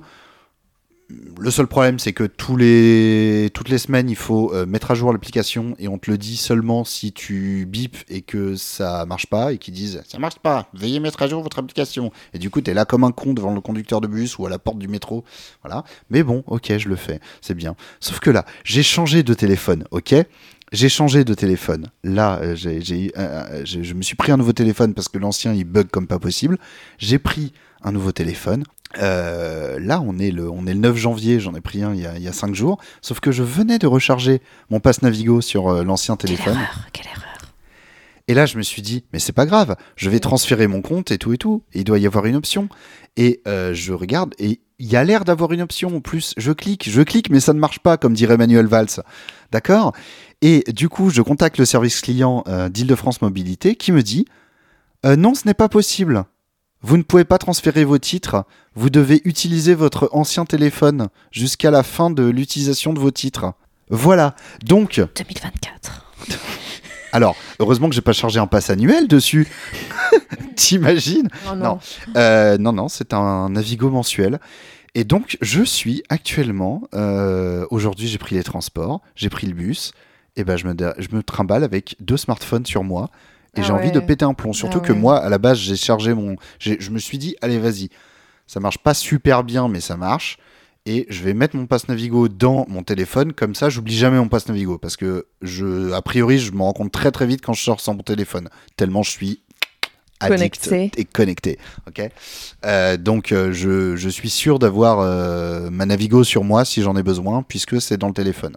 Et ben là, euh, il faut que je parte en n'oubliant pas de prendre mon autre téléphone. Ah ouais. Alors, ça- voilà. Et du coup, est-ce que tu dois te connecter aussi? Enfin, il marche sans internet, euh, le pass Navigo? Non, alors ça marche sur Internet. Oui, heureusement, Ça, parce que euh, sinon oui. tu devrais avoir. Non, euh, non, ça marche sur Internet. En même temps, il y a tellement de stations, il n'y a pas de réseau. oui, voilà, c'est ça. Ça c'est. mais par contre, par contre, si jamais tu n'as pas Internet, mais que tu bipes et qu'il te dit faut mettre à jour, là c'est chiant. Mm, Donc mm, ça, ça ne marche pas. Mhm. C'est de toute façon, ça marche mal. Je suis énervé Mhm. parce que c'est géré avec le cul, ok? Euh, On peut charger des Navigo, on peut charger des tickets de métro, on peut pas charger des tickets de RER. Non, mais le RER, nous, on, a... on- nous, on utilise des tickets encore matériels parce que Eh oui. on peut pas. Ah oui, mais moi je, moi je prends le RERD pour aller dans l'Essonne, de prendre. Qui prend le RERD Et on est obligé de prendre des tickets. Qui fait ça? Si on n'a pas de Qui Navigo. habite à Évry? Toi je, je crois. Bon voilà, petit point, euh, petit point. euh, c'était, c'était mon actu. Mon actu est. Valérie Pécresse, c'est nul. Ok, je sais que c'est très, euh, encore une fois, francilien centré. Ok, Euh, donc euh, voilà, désolé à tous nos, tous nos compatriotes en région, euh, dans nos territoires. Dans nos province, territoires. en province, dans Non, nos non, non, non, territoires. pas, c'est pas province. pas province, Non, et, dans, nos, dans nos territoires, et c'est dans nos mais territoires. Non, les, gens qui ne viennent pas d'Île-de-France, voilà. Exactement, c'est ça. les autres. Les gens qui sont mieux et qui payent moins cher leur loyer, vous avez mais- bien raison. Et, et donc voilà, Val- Valérie Pécresse, parce que c'est elle directement la responsable de tout ça, ok? Bien C'est sûr. elle directement. Bref, ça m'énerve. Euh, ah oui ah, je suis, je suis. Attendez, je vais en placer d'autres. Je vais en placer d'autres, ok? C'est le premier épisode de l'année. je l'ai très mal préparé. J'ai pas, j'ai pas assez préparé mes questions, etc. D'accord? Mais c'est pas grave puisqu'on parle de Valérie Pécresse. En tout cas, on parle de, du réseau francilien de transport, donc de Valérie Pécresse. L'autre jour, euh, j'arrive à un tourniquet, je bip, ça fait bip et ça met le petit, la petite lumière verte, très bien. Je commence à avancer et le tourniquet il se tourne pas. Et ben je me suis niqué la cuisse, d'accord? Parce que le tourniquet ne s'est pas déverrouillé. Ah, mais j'en ai une autre. Euh, bah, du coup, nous, euh, RERD euh, zone 5, on est avec nos petits tickets euh, de loser. et euh, ils se démagnétisent super facilement. Ouais. Oui, quand ouais, t'achètes ouais. des carnets, c'est horrible. Non, mais même euh, ticket Ah ouais l'uniticket Ah, euh, bah, de cette gare à cette gare. Et du coup, moi, ça m'arrive des fois de rentrer tard, genre Mmh. à 23h, un peu les derniers RER. Et Qu'il du faut surtout pas louper. Voilà, et du coup, euh, j'arrive en haut, je passe mon petit ticket. Et non. Et non. Et il n'y a personne, il n'y a aucun agent. Ah Parce non, qu'en bah plus, non. ça les porte. Oui. C'est Oui, même c'est pas les portes. tourniquet, là, Ouais. Ouais, ouais, portes. là, il faut sauter. Et combien de fois j'ai aidé des dames à sauter Putain, mais ça c'est. mais Des c'est- portiques. Ouais, ouais. qui n'ont- Des dames qui n'ont jamais sauté le portique, euh, des gens Ouais. qui n'ont jamais fraudé. Et je suis en Oui. mode, vous n'avez pas le choix, il va falloir sauter. Sinon, vous pouvez pas C'est ça, sortir, hein. il est 23h. C'est ça. Oui, parce que Vous tu attendez le prochain porte, RER euh, qui arrive dans une heure euh, pour sortir, euh, passer avec quelqu'un. Mais sautez, jetez un sur votre sac et tout. Ah mais moi j'ai moi j'ai eu une époque. euh, mais genre, ça m'est arrivé une époque fraude. 4-5 euh, fois. Ouais, j'ai eu une époque fraude de Daesh, euh, voilà, à une époque révolue de machin. Maintenant que je suis euh, un bourgeois bien installé euh, et que je peux me payer, waouh, mes titres de transport, euh, ça m'est arrivé, je ne sais combien de fois, également de devoir euh, qui euh, sauter, qui passer derrière quelqu'un, qui profiter que les gens ouvrent les portes des bagages.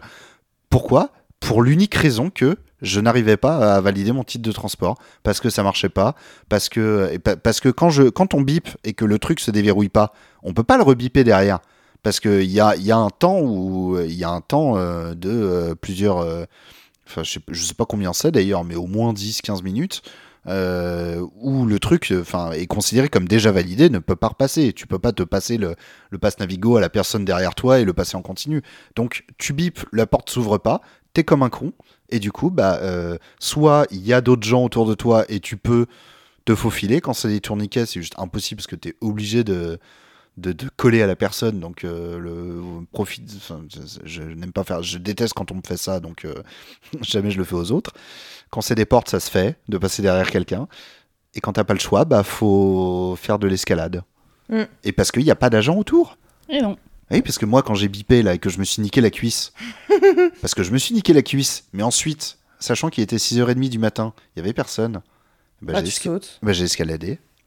Et, et vous avez vu là ce qui s'est passé? Il me semble que c'est à Montparnasse. Alors ils refont tous les, les tourniquets justement. Oui, ils refont les tourniquets. Et donc pas- ils ont tout dégagé. Et en fait, t'as des petites. euh, J'ai vu ça sur Twitter. T'as un petit parcours fléché avec des espèces de bornes d'appoint qui sont pas du tout du coup euh, à l'endroit normal. Et en fait, il y a quelqu'un qui avait euh, RT ça parce qu'il y avait eu un article. euh, euh, qui disait voilà bon les tourniquets sont partis à Montparnasse blablabla et puis il disait ah bah j'apprends du coup grâce à cet article qu'il fallait valider et que j'ai- fraudé parce qu'en fait c'était tellement mal indiqué t'avais juste le champ libre jusqu'à la station d'ailleurs je tiens à dire que en Allemagne même dans la capitale Berlin Mmh, ça n'existe pas. Ouais. Ah oui, Ça n'existe pas. euh, j'habitais, trois ans et demi au Danemark. Il n'y a pas de. pas de portique y a pas de portique. c'est un truc de français Et aussi euh, les, sur les RER, les Pas que de portiques. français, en vrai, il y en a. non aux US il y en a aussi Les Oui, portiques euh, dans les RER, là, c'est- dans ma station, ils ont moins de 10 ans. Euh, Oui, pendant, oui, moi pareil, hier, oui, il y en avait pas avant. pendant longtemps, Ouais. euh, à ma station, il n'y avait pas de portique Ouais. euh, pour y accéder. À... Ouais, le. RER, c'est assez récent. Ouais. Et d'ailleurs, c'est plus les gares, l'astuce, plus les gares étaient loin de Paris, euh, moins il y avait de chances qu'elles aient des portes. euh, L'astuce, c'était de prendre juste un ticket pour euh, un ticket à métro et, euh, et de l'utiliser une fois que tu arrives à Paris. Voilà. Oui, oui, oui, je connais, t'inquiète. le fameux ticket T+, euh, tu, tu montes, tu te dis juste j'espère qu'il n'y aura pas de contrôleur dans le train, et une fois que tu arrives à Gare de Lyon, c'est bon, tu peux, tu peux le valider. On connaît, on connaît. les, les techniques de grande couronne, de faucher des grandes, de Et là, c'est fini, il faut aider des dames à sauter le portique, quoi. Parce que euh, le ticket est dématérialisé. C'est ça. et dé- démagnétisé tu veux dire? Oui. Euh, une fois, j'ai aidé aussi une dame euh, qui, qui s'était bloquée euh, à se débloquer. En fait, elle était bloquée entre le tourniquet et la petite porte qui a le, euh, après le tourniquet. Le tourniquet avait marché, mais pas la petite porte, Ah oui, la Ah petite porte de merde, là la petite porte battante là. Et t'avais une vieille qui était coincée comme ça. Elle et- était trop rigide pour euh, se baisser et Ouais, tout. non, non, non. Et, euh, et du coup, je suis arrivé, j'ai fait attendez, euh, je, vais, je vais vous aider. Et donc, j'ai- j'ai j'ai rebipé moi de mon côté pour que ça se débloque. Et je suis passé du coup en même temps qu'elle. Et du coup, juste après, les contrôleurs m'ont sauté dessus. J'avais pas vu qu'il y avait des contrôleurs. Ils m'ont chopé dessus. En mode, en fait, eux, la scène qu'ils ont vue, c'est moi qui me colle à une petite vieille oh et, qui, non et qui passe derrière. Ils m'ont sauté dessus en mode Monsieur, mettez là, vous me suivez? Mettez sur, sur le côté Hmm Euh, Titre de transport, s'il vous plaît. Je fais oui. Je lui donne ma carte Navigo, il fait. Ouais. Il fait. Mhm. Mhm. Ouais. Vous, euh, vous êtes euh, passé avec la dame là? Je fais Ah non, je l'aidais. Oui, vous l'aidiez, oui. Et il, il passe la carte Navigo à son collègue qui avait la machine. Et le gars, il est revenu, il fait Non, il est validé son passe. il m'a regardé comme ça, il fait Mm. Ok, c'est bon. Mm. Bah, ça m'est arrivé, du coup, dans l'autre sens, euh, une démagnétisation de mon ticket. Du coup, obligé de passer derrière quelqu'un Ouais. parce que mon ticket ne passe pas. Et euh, j'ai mon ticket en main, tu vois, et je garde mon casque, pas comme ma musique, j'ai pas le temps. Contrôleur, je lui tends mon ticket, je ne lui parle pas. Vraiment. J'ai la flemme de ces tickets qui marchent pas et qui coûtent 5 balles. Et je lui tiens mon ticket, il regarde la date, il regarde la validation, il voit que j'arrive de loin, que j'ai payé 5 balles, enfin le prix et tout. Et du coup, il dit à ses collègues, Bon, c'est bon, en fait. euh, Ah, parce qu'il avait déjà été passé une première fois le ticket Ouais, bah oui, bah, j'ai Ah oui, validé oui, à, au tout à- début, ouais. à- Oui, ma, oui, ma ok, gare, car moi aussi maintenant, je peux Ok, payer. Mes, titres, mes titres de transport. Bravo. Là, Qu'est-ce qu'on sent bourgeoise par Bravo. ici Tu veux pas remettre le clap-clap là sur tes. Merci. Et euh, du coup, j'avais validé à Orangis, Bois de l'Épine, ma gare. Ah, Orange Lisbois de l'épine. Orangis, Bois de l'Épine. Je connais, c'est c'est- c'est là où il y a le plan. Oui. Et euh, Salle de coup, concert. On- euh, désolé, on est entré sonien. Ça, c'est bon, ça dérange pas Non, je t'en prie. je sais absolument pas de quoi on parle, mais. euh, Des sons. voilà. Non, mais de- des sons, ça va, je connais. Les grands lacs des Orange. Lisbois de l'épine. euh, voilà, à côté, il y a la salle de concert qui s'appelle le plan. euh, voilà quoi, c'est Juste tout. avant, on passe par Grigny Centre, il y a des grands lacs et c'est beau.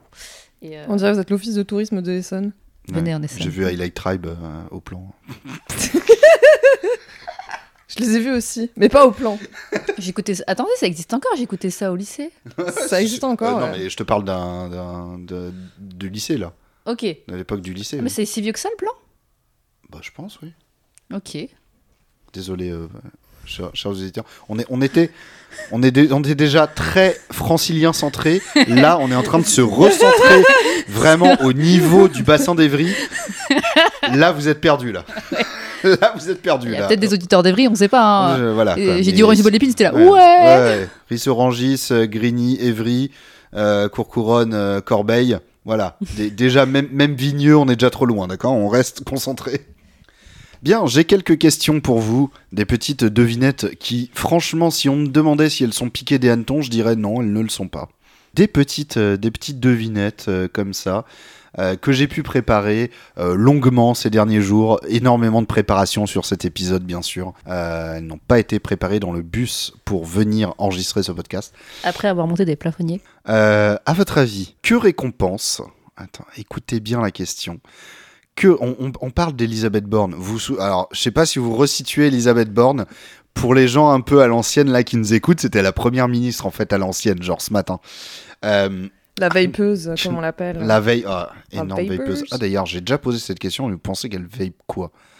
Comme Euh, liquide Elis- Elisabeth Borne. Parce que moi, je suis vraiment sur un truc café. Moi, c'est, à mon avis, c'est arôme café noir, euh, note de tabac. Café à Nice. Oh, il y a moyen. Ah, moi, Ah, j'aurais dit un truc mentholé, tu vois, trop Ah mentholé. Ouais. Moi, Tu sais, c'est les, des trucs givrés. euh. Ah, moi, c'est moi, c'est super mentholé givré, moi, ça, les trucs que Ah bah, je, pense que, je tu, vape. que tu vapes les mêmes trucs que Borne, ça vous fait un sacré point commun. C'est terrible. Bon, Elisabeth Borne, elle a passé le nouvel an en Guyane, auprès de nos militaires euh, qu'on salue en mission, euh, Qui nous écoute, bien sûr. qui nous écoutent euh, Salut la sur, Guyane. sur TV5 Monde. Non, en vrai, si quelqu'un nous écoute de Guyane, bonjour. Bonjour, Et bah voilà, oui, bien sûr, il y, en- y a, il y en a, il y en a, il y en a sans doute. Elisabeth Borne était en Guyane, elle a passé le nouvel an avec, euh, avec les armées, tout ça, et elle a reçu une médaille. Et euh, une médaille très spéciale dont, euh, que, évidemment, j'aurais pu préciser le nom, mais je vais trouver le nom, mais ce serait un trop gros indice. À votre avis, que récompense cette médaille? On peut poser des questions ou, Ah, euh, il faut poser des questions, sinon on s'emmerde. C'est un rapport avec le Nouvel An et les armées ou pas du tout? Non, a un rapport avec les armées, c'est une récompense, c'est une médaille militaire. Est-ce que c'est quelque chose qu'on remet exclusivement à des ministres? Non, pas du tout. D'accord, tout, tout un chacun. euh, En général, des militaires. Est-ce que Borne a fait partie de l'armée euh, Non. Non, non. Mais elle a reçu voilà, un titre honorifique, une médaille, mais... Une médaille pour avoir passé le nouvel an avec l'armée bah, alors, J'ai envie que ça existe. si tu veux...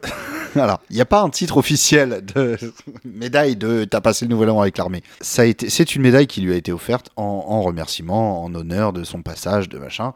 Mais cette médaille, à la base, elle est décernée pour, euh, voilà, pour euh, récompenser quelque chose de particulier. Être une femme.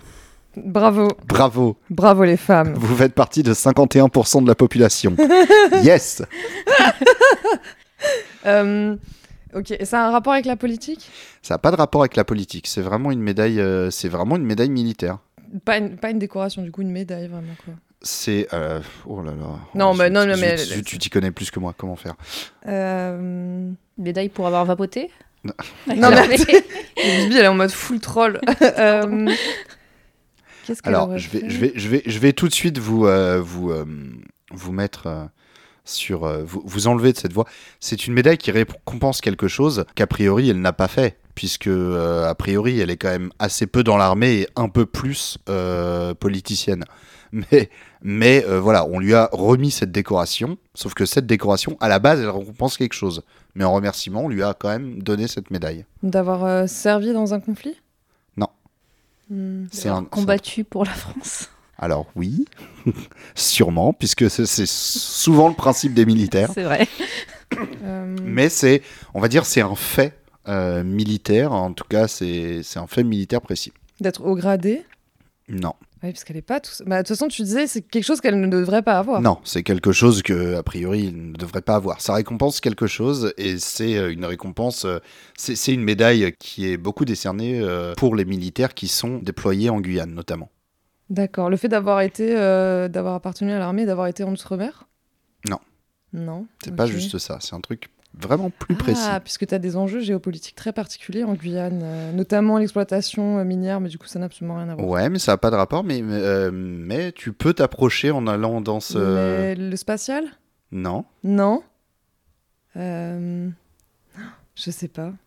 Je n'ai aucune idée. Enfin, je, je vois, je vois la, la Guyane très bien. Je sais pas. Le fait d'être Pour avoir à- mis un pied en Guyane avec les militaires. je sais. Non, la, la- la Guyane, qu'est-ce, que- qu'est-ce qui caractérise en premier la Guyane? C'est la, la... Alors, c'est pas du tout ça, mais ce à quoi je pense, c'est que c'est la plus grande frontière, frontière terrestre qu'on a en France. C'est avec Oui. le Brésil, voilà. Tout à fait.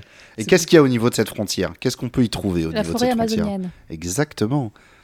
Et euh, d'avoir été défendresse euh, des intérêts de la forêt amazonienne, non, proche des peuples. non, c'est Pour avoir plus planté un arbre dans la forêt amazonienne non, c'est plus un truc de euh, de militaire, de d'endurci. euh, D'avoir de... survécu à Ah, la forêt amazonienne Oh, t'es, très Les très proche, très euh. très proche, très très proche. C'est pas la forêt en fait, c'est un autre terme, mais proche de la forêt, mais qui a aussi en Amazonie.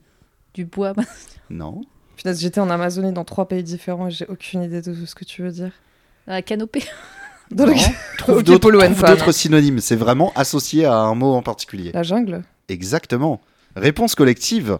C'est une médaille. Alors, cette médaille, elle a été décorée d'une militaire qui récompense les militaires aptes à survivre dans la jungle. Ah, mais moi je peux l'avoir aussi alors. T'as survécu dans la jungle? Ouais, vraiment, hein. J'étais en Amazonie dans trois pays différents. euh.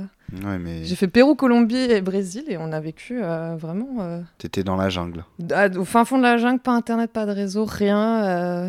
Vraiment, le premier truc, c'est eh, au fin fond de la jungle, même il n'y avait pas internet, dis-toi. Bah, Ok, je pouvais même pas Non, me- regarder les- les, potins. je me permets de dire pour les gens qui connaissent pas que l'Amazonie c'est bien plus peuplé et, et civilisé entre guillemets que ce qu'on peut penser. Et du réseau, t'en as dans beaucoup d'endroits. Oui, bah là où il y a les villes, etc. Oui, oui, mais je veux dire même dans des, des villages, je veux dire c'est beaucoup plus euh, connecté que ce qu'on peut penser. Ok, mais d'ailleurs, euh, souvent, d'ailleurs, c'est même le cas en Afrique où il y a, euh, il y a un bon réseau parce que de toute façon, c'est beaucoup plus facile de déployer des satellites pour amener de, la 4G, de, de faire des relais 4G. euh, que de euh, que de d'installer du câble en fait tout simplement donc euh, effectivement internet passe beaucoup par le réseau mobile euh, Mm. dans, dans ces endroits là donc ça ne m'étonne pas effectivement Mais, du coup, bravo à de la elle. jungle. Mais toi, toi, tu as bien survécu. Mais elle, apparemment, a survécu. Alors, des, des gens, euh, des gens ont- en, en font des petits, euh, des, des, des petits, euh, comment dire, des petites métaphores. Hein. Oh, elle a survécu dans la jungle parce que la politique, finalement, est-ce que c'est pas une sorte de jungle? Est-ce ne s'en est pas un peu sortie euh, grâce à des 49.3 Bon, allez, voilà. Écoutez, donc euh, voilà, son petit cadeau de départ aura été une médaille euh, qui la récompense d'être- apte à survivre dans la jungle. Donc, si vous vous posez la question, Elisabeth Borne est apte à À vapoter. survivre dans la jungle. Elle peut Vapoter dans la jungle. Tant qu'elle a euh, une quantité infinie d'accu et de e-liquide, elle est invincible dans la jungle. Elle pourra se régénérer de vape. Oh là là. une. Bah, bravo à elle, hein, vraiment, on la félicite. bravo. Bah, bien sûr. Voilà. En plus d'être une femme. hein, félicitations. Merci. Ça, c'était pour être une femme. Ça, c'est pour être apte à survivre dans la jungle.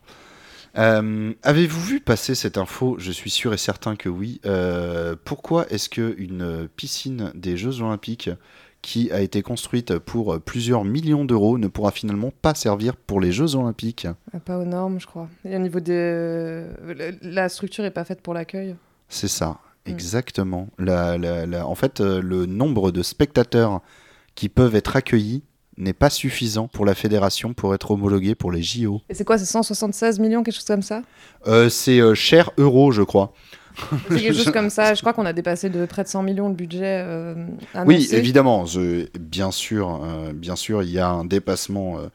de, de- les, les épreuves de natation n'auront pas lieu au centre aquatique, mais dans un stade de rugby. Ne pouvant finalement pas accueillir euh, les, les épreuves de natation en ligne avec 5000 places, la capacité d'accueil pour le public serait trop réduite.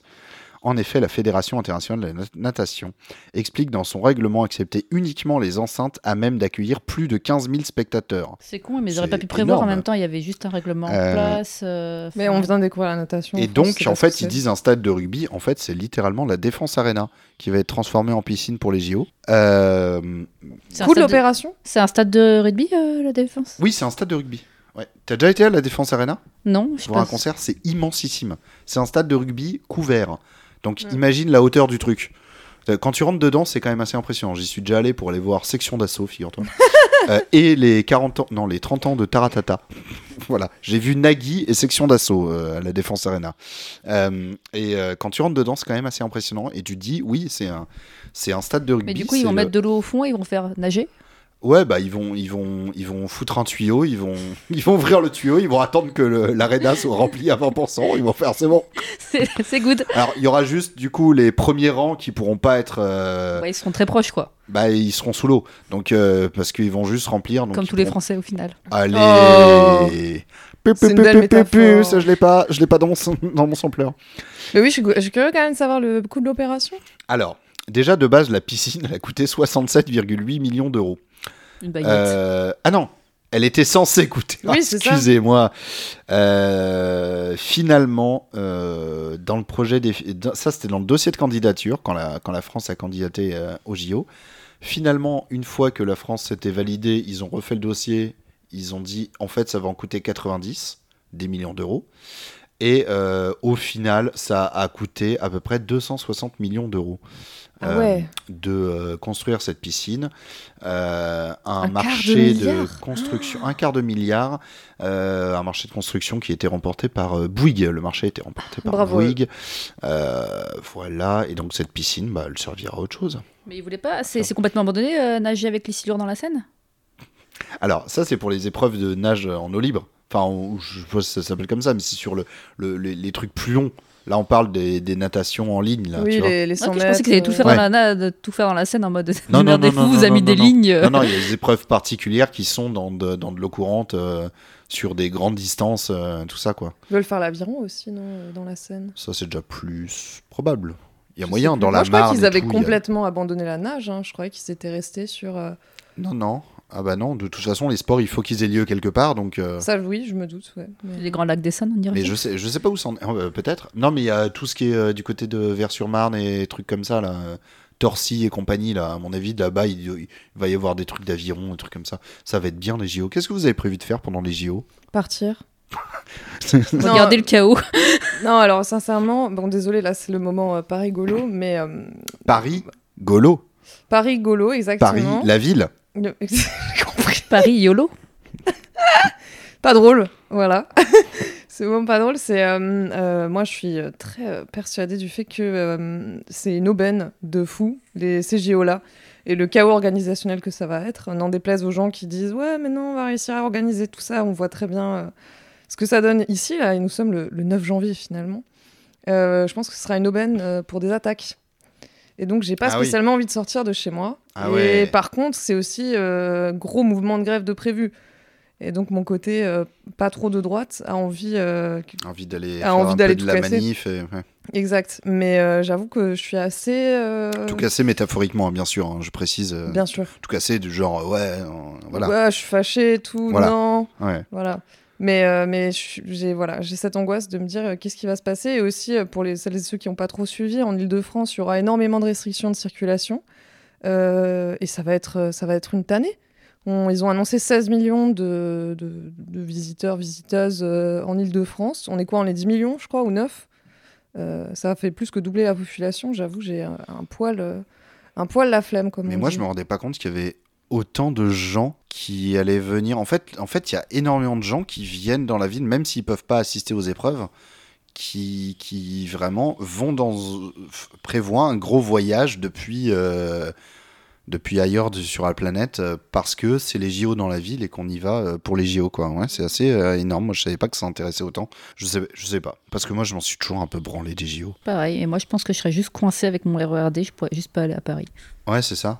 Du coup, je regarderais ça Moi, de je loin. vais très certainement passer euh, le mois d'août euh, à Charleville-Mézières. Loin de La tout. ville du pipi. Ah, quoi? C'est- Twitter a déclaré que c'était la ville du pipi. Euh, Ah je ne répète que ce que dit euh, Seth Krohn. euh, Je la salue, bien sûr. euh, Mon ami Krohn. Charleville-Mézières, la ville du pipi. Très bien. Voilà. Quand je suis à Charleville-Mézières, euh, en général, je bois euh, une quantité non négligeable de bière, donc euh, c'est Ça pas mal la ville du pipi, ouais. Ce sera pas en août, moi. ça sera en juillet. Oui, oui, oui, exact. Euh, mais euh, non, mais quand je dis août, oui, c'est-à-dire fin juillet, euh, fin juillet jusqu'à mi-août, à mon avis, je serai à Charleville-Mézières. Je serai là un petit peu au début pour voir. Et puis moi, après, il y a moyen que je prenne ma voiture et que je me taille de cette région Mm. euh, pour les vacances. Moi, c'est vraiment les, les- les manifestations qui.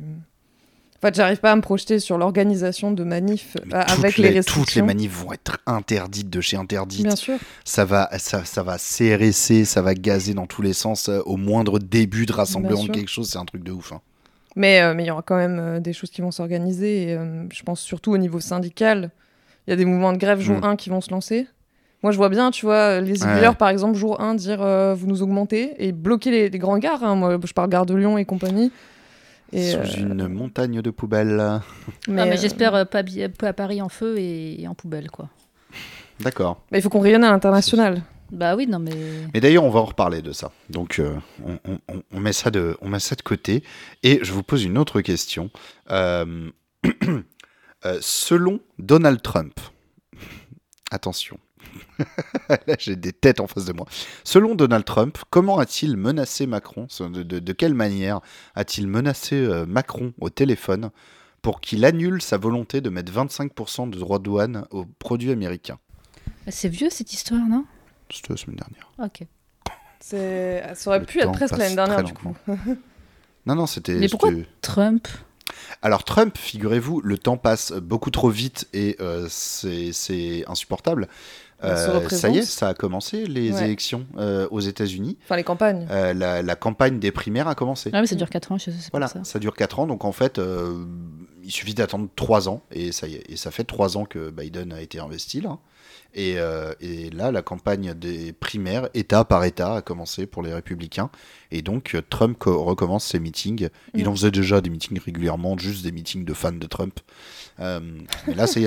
Oui, non, mais vraiment, le truc. Non, non, euh, je sais, ouais. Trump en meeting, tout le monde y va, et casquette rouge, et, et il fait son, son, son, son petit show. Et. euh, Là, dans son, dans son dernier, je sais pas si c'est le dernier, mais en tout cas dans un très récent euh, meeting, Du Il coup, il a- menacé il Manu. alors il l'a pas menacé, il a raconté une anecdote de quand il était président, où il était au téléphone avec Macron, et il a imité Macron. En fait, il a imité juste un accent français. Oui. Euh, et selon Trump, Macron s'est chié dessus au téléphone. He was like, no, no, no, please, please, please. euh. Ça, c'est euh, Trump, Trump. Trump qui, qui, qui imite Macron. Et ensuite, euh, Trump a dit. euh, et, et, et là, euh, je lui ai dit, ok, c'est trop simple. Voilà. Et comment, comment est-ce qu'il a menacé? Alors, de, de quoi est-ce qu'il l'a menacé?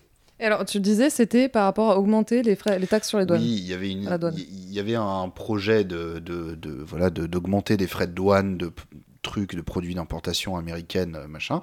Et euh, Trump, selon son récit, a appelé Macron pour lui dire Ouais, c'est quoi cette histoire? Macron a dit euh, bah, voilà on va faire ça.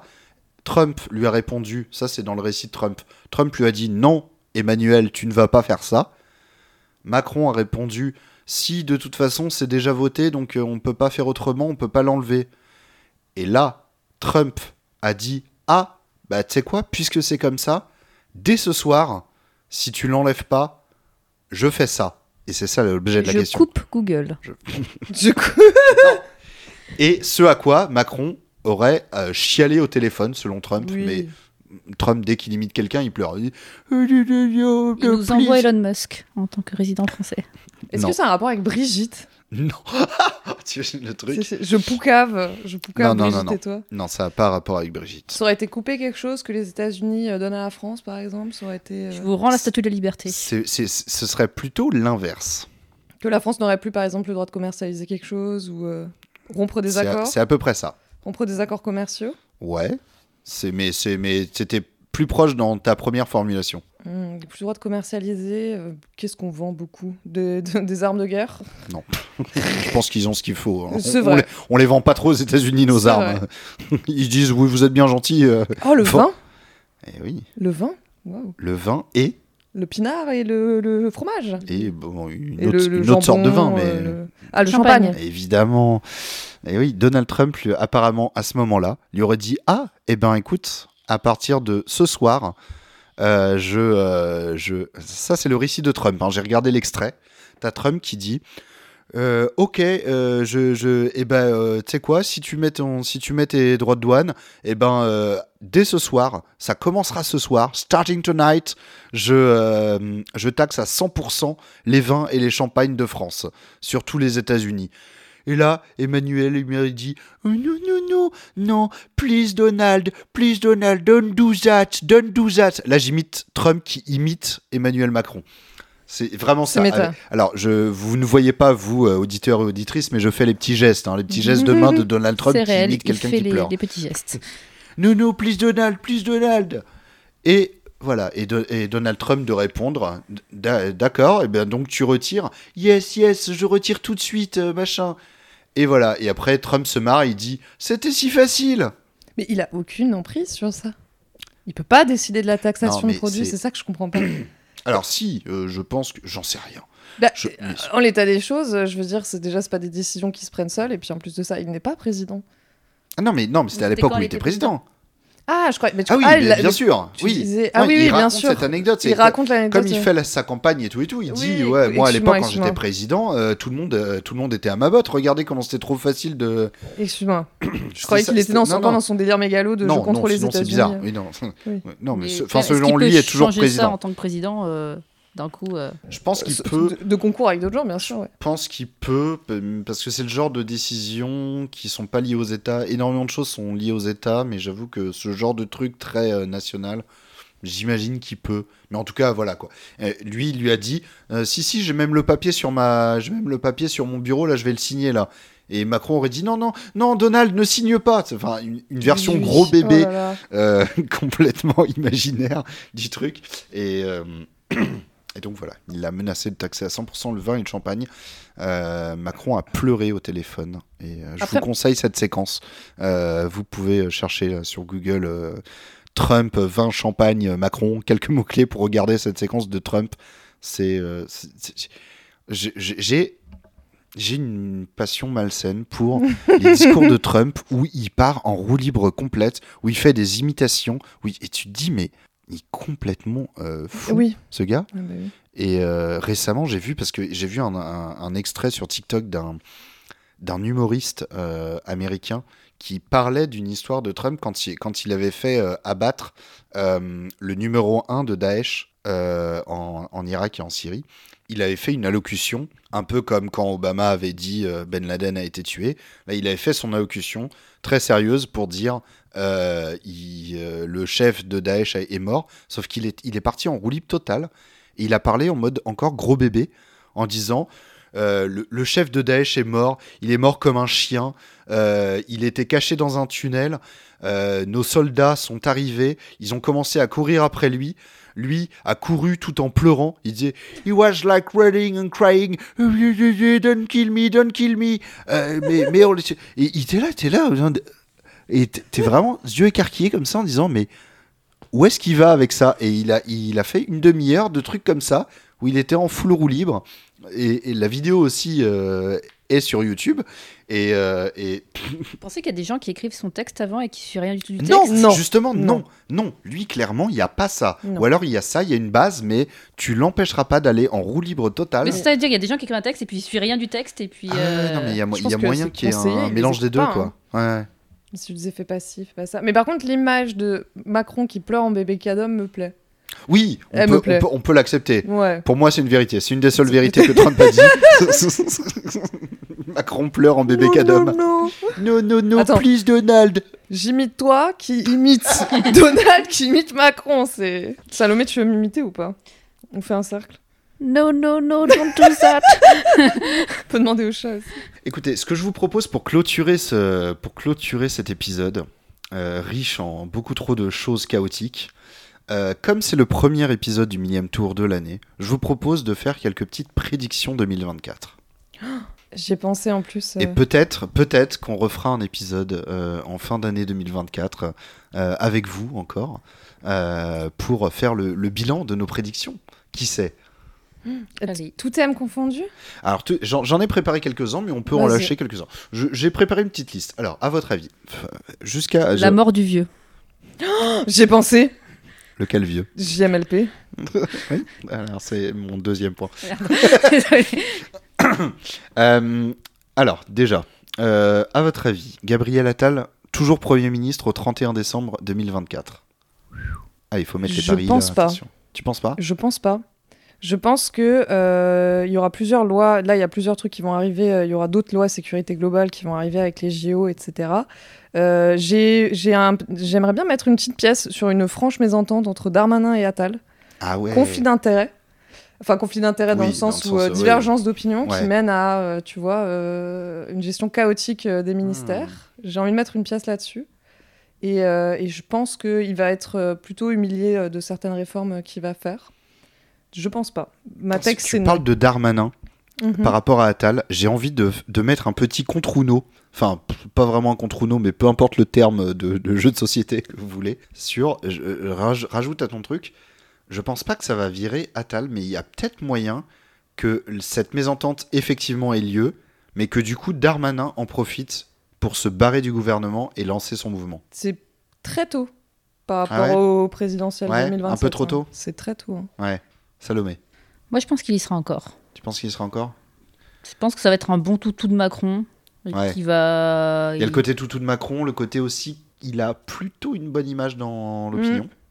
Après, il est jeune, on lui pardonnera bien moins facilement des choses. On remettra beaucoup de choses euh, sur euh, l'inexpérience, euh, je pense. Mais euh, moi, je pense qu'il va passer les réformes de Macron comme Borne les a passées. En fait, enfin, pour moi, Mm. en fait, on, on change juste de visage, mais on va pas du Ah, tout changer ça. de méthode, quoi. Oui, c'est ça. On, on change, on On change, aura peut-être euh, des TikTok en plus, quoi. change la main qui agit, quoi.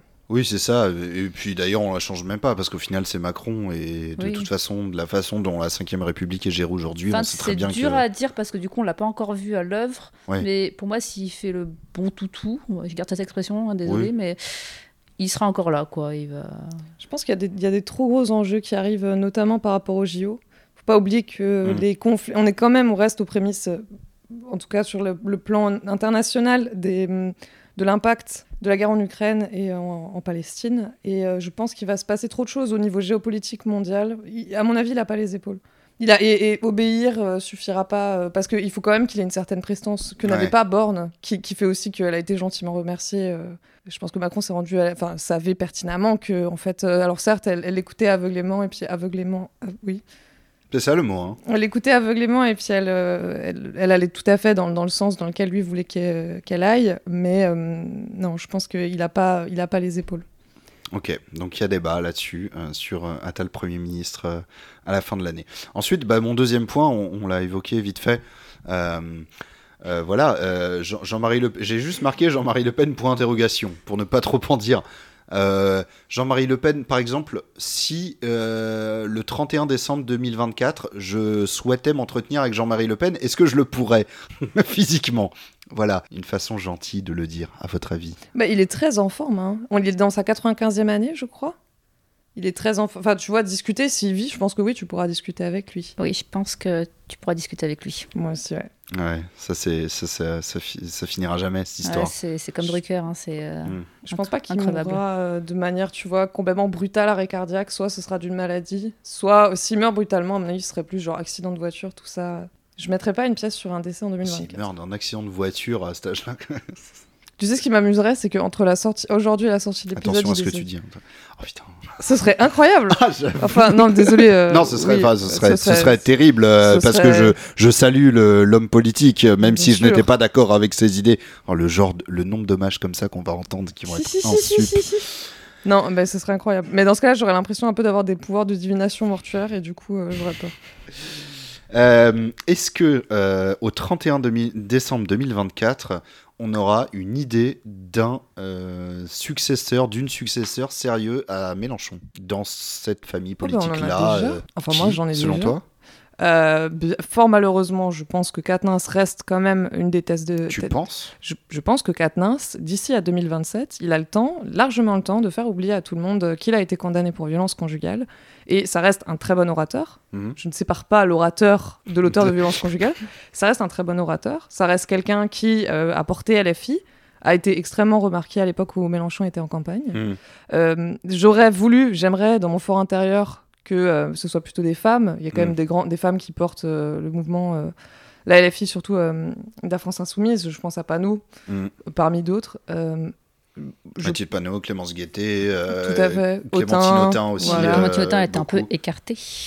Bah ouais, mais c'est ça le problème, c'est que là, à LFI, il y, y a un peu les deux teams. euh, Moi, pour moi, ça va, ça va éclater. Bah, il y a des chances que ça éclate un petit peu, quoi. Pour mais est-ce que, euh, il- est-ce qu'il y a un des, une des parties de l'éclatade qui va euh, Ça va éclater. d'ici et à puis on fin va, 2024 À mon avis, c'est chaud. hein. on va faire ce qu'on sait très bien faire à gauche. On va être éclaté dans tous les sens. Mm, mm, mm. Et on va avoir plein de petits machins encore. Et, Mais sinon, t'as toujours des euh, Garrido, Ruffin, euh, Corbière qui sont. euh, Ouais. et voilà, ils vont Un y aller peu. à 15, quoi. Et... Mais est-ce que c'est leurs ambitions? Ruffin, il commence quand même à Ouais. placer ses pions, ça c'est sûr. Mais Corbière et Il Garrido. j'ai- bénéficie d'une bonne opinion. C'est pas le cas de, de Garrido et Col- Corbière de manière globale dans la France.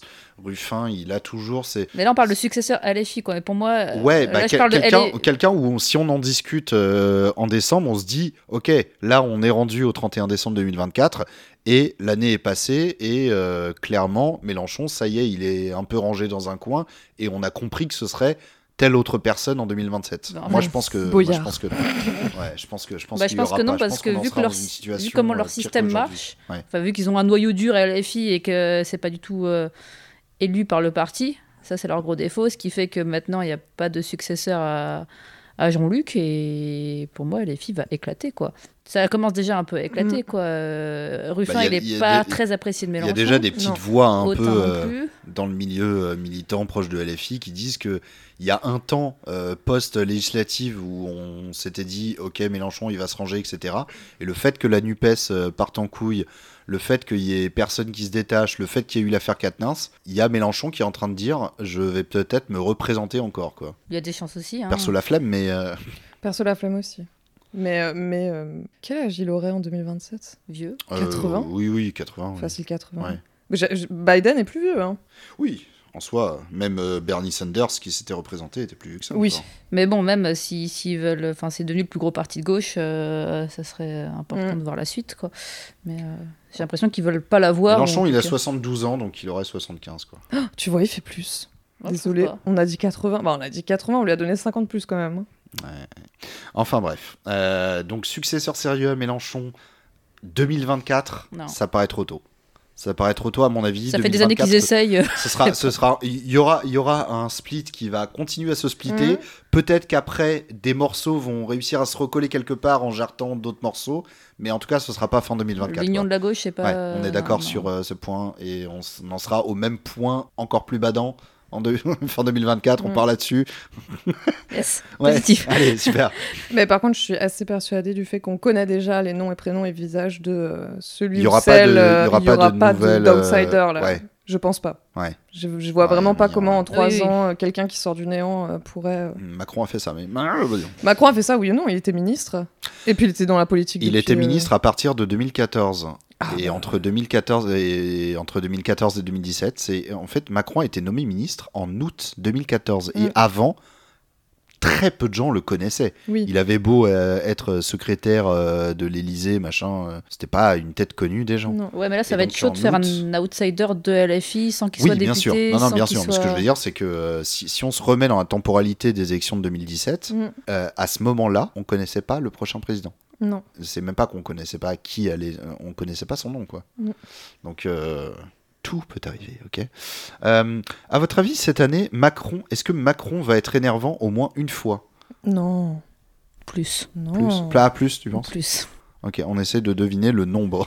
et ensuite, Il y a et j'essaierai de tenir 365 un jours. journal. 6, 6, Annie Bissextile. Oh là là, oh oui. 365. Ok. 66. On peut lui enlever un, un jour, allez. Oui, voilà. On va dire qu'il va être calme le 29 février, c'est ça? Non, je pense que oui. Je pense que. Est-ce qu'on va débattre là-dessus? Je pense que non. Euh, Est-ce que à un moment donné, pendant cette année, et là, si ça se trouve au moment où ce podcast est diffusé, c'est déjà le cas, est-ce que Manuel Valls va mettre un pied au gouvernement? Non. Non. Zéro hésitation. Nope. Ah là là. Ah la saveur que ça aura samedi au moment de l'écoute des auditeurs si jamais Manuel Valls est le ministre de l'Éducation. Il a la crédibilité d'un saltimbanque. euh, Je veux dire, il n'y a aucun. Il y a Pour aucun. toi, les quel, saltimbanques n'ont ministère pas de, de, de- de crédibilité en, termes, en politique, je suis pas sûre. Attention à ce que tu dis sur les saltimbanques. Je suis même pas en présence de gens qui ont traîné à Bastille dans les années saltimbanques, c'est 2005. ok. Mais euh, non, non, mais non. Quel ministre Alors, vas-y, en, en admettant euh, qu'il soit potentiellement. Euh, qu'il puisse être nommé, tu le mettrais dans quel ministère, Valls Non, je pense pas. Mais je pense pas qu'il sera nommé. L'égalité homme-femme. euh, N'importe quoi. non, mais par contre, euh, qui, qui nous le sorte du chapeau de nulle part pour être euh, ministre de, du, du, je sais pas, du budget. Les ou- transports. Ouais, non, mais j'en sais rien. Non, mais j'en sais rien. Je sais Non, pas. Clément Beaune, TikToker, restera au transport. Ça, ça je suis assez sûr. hein. Ouais. Clément Beaune, à C'est mon quoi, avis, moi, ne va je pas dis sauter. Tu sais quoi, moi je dis? Moi je dis oui. Darmanin aussi va pas sauter. Moi je dis. Non, je pense pas. Manuel, un, un- Ou alors il part à la défense. moi je dis un petit Manuel Valls pendant, euh, pendant, euh, pendant deux mois. Et qui jarte à- à- avec un mini remaniement parce qu'en fait ça marche pas du tout et que. Non, mais je pense que Macron, il pense même pas à Valls. Non, je pense que pour lui, c'est vraiment. euh, Ouais. c'est un clown, quoi. On verra. Ou alors il crée un ministère, le ministère a- des cultures hispanophones. Ou alors, il y a vraiment personne qui veut le, le- le poste et il a plus le choix, quoi. Mais euh, J'imagine Macron qui appelle. Oui, bonjour euh, Manuel, oui, c'est Emmanuel Macron. Oh, bonjour. Oui, je suis en train de faire le remaniement là et j'ai pensé à toi pour le ministère des bolos. allez, allez, allez, ta gueule. Et après, il le raconte à la Trump. Il a dit Euh, moi, t'es moi, moi. Oh, yo, yo, yo, yo, non, non, Emmanuel. je lui ai dit- eh non. euh. le lore euh, du Et, podcast. et non, Manuel, Manuel le naze. Donald Trump, il aime bien donner des surnoms à tout le monde. Comment tu dis le naze en anglais? Je, de, Loser. The bolos. Loser, loser, euh, de bolos. de bolos. J'ai envie que ce soit un mot. You're such bolos. Mm.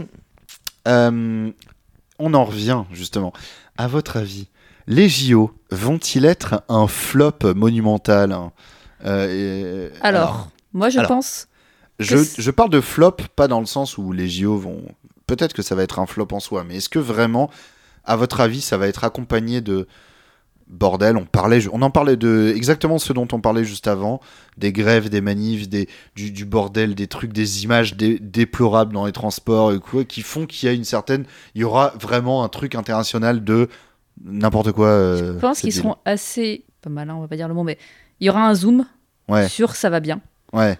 Et je pense que si on dézoome, c'est-à-dire que les petits médias indépendants, internationaux, vont montrer le réel bordel que ça sera, que ce soit un flop organisationnel, euh, les grèves, tout ça, mais que euh, je pense que ça sera pas effacé, mais euh, complètement évité comme sujet. D'accord, tu, tu penses que tu penses que ce sera il y aura pas assez de trucs assez massifs pour que ça passe sous l'œil des, des caméras à une grande échelle et que de l'extérieur en fait euh, ce sera des JO qui se passent Je bien. pense que euh. ça- on, on en parlera, mais pas, ça sera pas la Ouais, une. euh, OK. Voilà. J'ai peur que ça- en fait, j'ai Ouais. peur que ça se passe comme ça, en mode qu'ils disent non, mais tout va bien, et en fait, rien, rien ne va. Ouais, Mm. mais si rien ne va, ça va être difficile.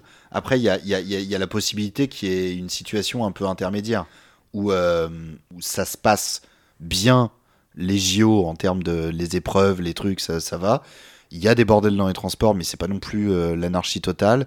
Et du coup, bon, bah, on dit c'est chiant. euh, Il y a des manifs, euh, mais elles sont concentrées à certains endroits parce qu'elles peuvent pas avoir lieu aux endroits où ça se voit, où ça fait chier, etc. Mais cailloute. Euh, bah alors, je suis pas euh, spécialement d'accord avec euh, Salomé, respectueusement, bien sûr. On- on a mauvaise presse, on a mauvaise presse depuis des années, je vous apprends rien. On est connus comme étant les gueulards qui font que faire la grève. Et puis, bon, bah voilà, hein, je vous apprends rien niveau journalisme. Les médias internationaux sont très friands de cette image des Français qui ne savent faire que la grève et tout casser. Et je veux dire, on n'est on est même pas un an, là, enfin, là où on parle, on n'est même pas un an et on sera courtement un an après, au moment des JO, euh, des grandes grèves euh, contre la réforme des retraites de l'année dernière. Et c'est quelque chose qui a vraiment traversé le monde et euh, que beaucoup de gens ont encore en tête. Et des révoltes urbaines de juillet aussi, de pareil. Noël, tout à fait. Donc, on- à mon avis, il y aura toute une volonté de mettre ça en lumière. Et aussi, là où on est, entre guillemets, coincé, indépendamment de la réforme des retraites, tout ça, il va y avoir énormément de questions politiques de ces JO. Mm. Qu'est-ce qu'on fait Ouais. des athlètes palestiniens et palestiniennes? Qu'est-ce qu'on fait d'une délégation russe qui cohabiterait avec une délégation ukrainienne? Qu'est-ce Mm. qu'on fait d'une délégation israélienne? Il y a Ouais. toutes ces questions qui vont être, qui se posent à tous les JO, certes, Oui. mais qui dans le conflit, dans les conflits actuels aujourd'hui, vont être extrêmement centrales. Et en fait, ça, je pense que euh, il y aura aussi des manifs, je pense, pro-Palestine Lié, ouais, lié au conflit, Tout à ou, fait. euh, aux questions. ouais. pendant, euh, pendant les JO. Et ce ne sera pas uniquement euh, pas, de, pas de retraite, euh, pas de JO. Euh, je pense qu'il y aura une tentative de faire des grands mouvements sociaux. Je pense que les grèves, enfin, pardon, les, les manifestations en tant que telles vont être complètement étouffées et étriquées. Par contre, je pense que les grèves vont prendre vont devenir la, la forme de lutte euh, des JO, contrairement euh, à l'année dernière au niveau de la réforme des retraites. Donc, j'ai, pour répondre, pardon, euh, est-ce que ça va être un flop? Pour moi, il n'y aura pas de retrait de, de la réforme. Je, je pense pas De quelle réforme? De la réforme des retraites parce qu'à la base on, on dit qu'on va euh, Ah oui, tu... ah oui, en mode on va, on va faire des gros bordels et on va dire oui, les JO, euh, si vous voulez que ça se tienne bien, vous retirez la fin. Oui, non, moi, j'y pas, j'y crois pas une J'y- crois bien pas. sûr. mais je pense que euh, déjà les, les médias internationaux sont comme ils sont friands de ce genre d'informations vont euh, venir un peu interviewer les gens par-ci par-là qu'est-ce que vous pensez de l'organisation? Puis ils aiment bien aussi mettre en lumière euh, tiens ils avaient dit qu'ils allaient construire une piscine à 67 millions elle a coûté un quart de milliard Mm. qu'est-ce que vous pensez de ça? Euh, donc je pense qu'il va y avoir une, une forte mauvaise presse qu'on a déjà. hein. Tu demandes à Ouais, eu- l'international ce que les gens pensent des Français. euh, Il n'y a pas eu de retombée. On a déjà mauvaise presse, il n'y a pas de retombée sur le gouvernement direct, en fait. Alors, il y a, il y a- moi, je pense à un truc en particulier qui est, euh, il y a euh, deux ans, euh, un an et demi, deux ans, euh, la finale de la Ligue des Champions qui s'est déroulée à Paris au Stade de France, qui a été catastrophique en termes d'organisation, euh, en termes de maintien de l'ordre, avec euh, des blessés côté anglais, c'était n'importe quoi, et il y avait vraiment ce côté, ok, euh, là c'est le pays qui organise juste un match, qui doit organiser des JO avec encore plus de spectateurs, encore plus de monde, encore plus de lieux. euh, d'ici deux ans. euh, J'ai l'impression qu'ils sont pas prêts. Euh, voilà. Et il y avait le côté, alors ils se sont justifiés de plein de raisons. Le, le- le match devait avoir lieu à Saint-Pétersbourg à la base, il avait été déplacé à Paris à cause du conflit euh, russo-ukrainien, etc. Mais- Est-ce qu'il y a eu des retombées de ça? Ah oui, oui, pas mal. Euh, médiatique euh, à l'international, ouais. Oui, oui, des retombées médiatiques, mais Oui. quelles, quelles retombées sur le gouvernement et Ah. en avantage à nous, quoi. Ah, parce que ça, c'est ce que toi, tu comprends dans Flop. Oui, c'est ça. en Ah, d'accord, moi, je comprenais pas en ça gros, de- euh, c'est tellement le bordel que euh, le gouvernement est obligé d'agir. Ah oui, oui, oui. À ce Ça, point-là, et pour moi, non. Et ça, même si c'est le gros bordel pendant les JO, ils vont faire le zoom de tout s'est bien passé. Et, euh, et bisous, quoi. Bah, ils vont nous instaurer, là, il y a une petite euh, nouvelle loi sécurité globale qui va, qui va être promulguée euh, entre maintenant et les JO, je pense, en termes de vidéosurveillance, etc. Et je pense que ce sera leur argument pour dire, bah non, on va pas revivre le fiasco euh, du match de 2022. C'était notamment côté Liverpool. Le, la, la- c'est Mm. partie du stade où il y avait les supporters de Liverpool où euh, il y a eu des problèmes à l'entrée, les gens n'ont pas pu rentrer avant le début du match et du coup ça vire au bordel et voilà il y a eu du dégazage, euh, des gens qui se sont fait euh, expulser du stade alors qu'ils avaient payé leur billet hyper cher et qui venaient d'Angleterre. Enfin bref, bref c'était ça le, le bail. Euh, non, je, je pense qu'ils vont euh, essayer de rassurer la, la scène internationale sur le fait que ce ne sera pas un fiasco euh, comme ce, ce fameux match. Hum, J'ai pas trop de doutes sur le fait qu'ils vont réussir à gérer, vu comment ils ont, ils s'apprêtent à mettre en place des politiques restrictives. En fait, tout, tout, tout le monde va tellement être euh, privé de liberté fondamentale de déplacement Ouais. que, en fait, ils vont étouffer tout.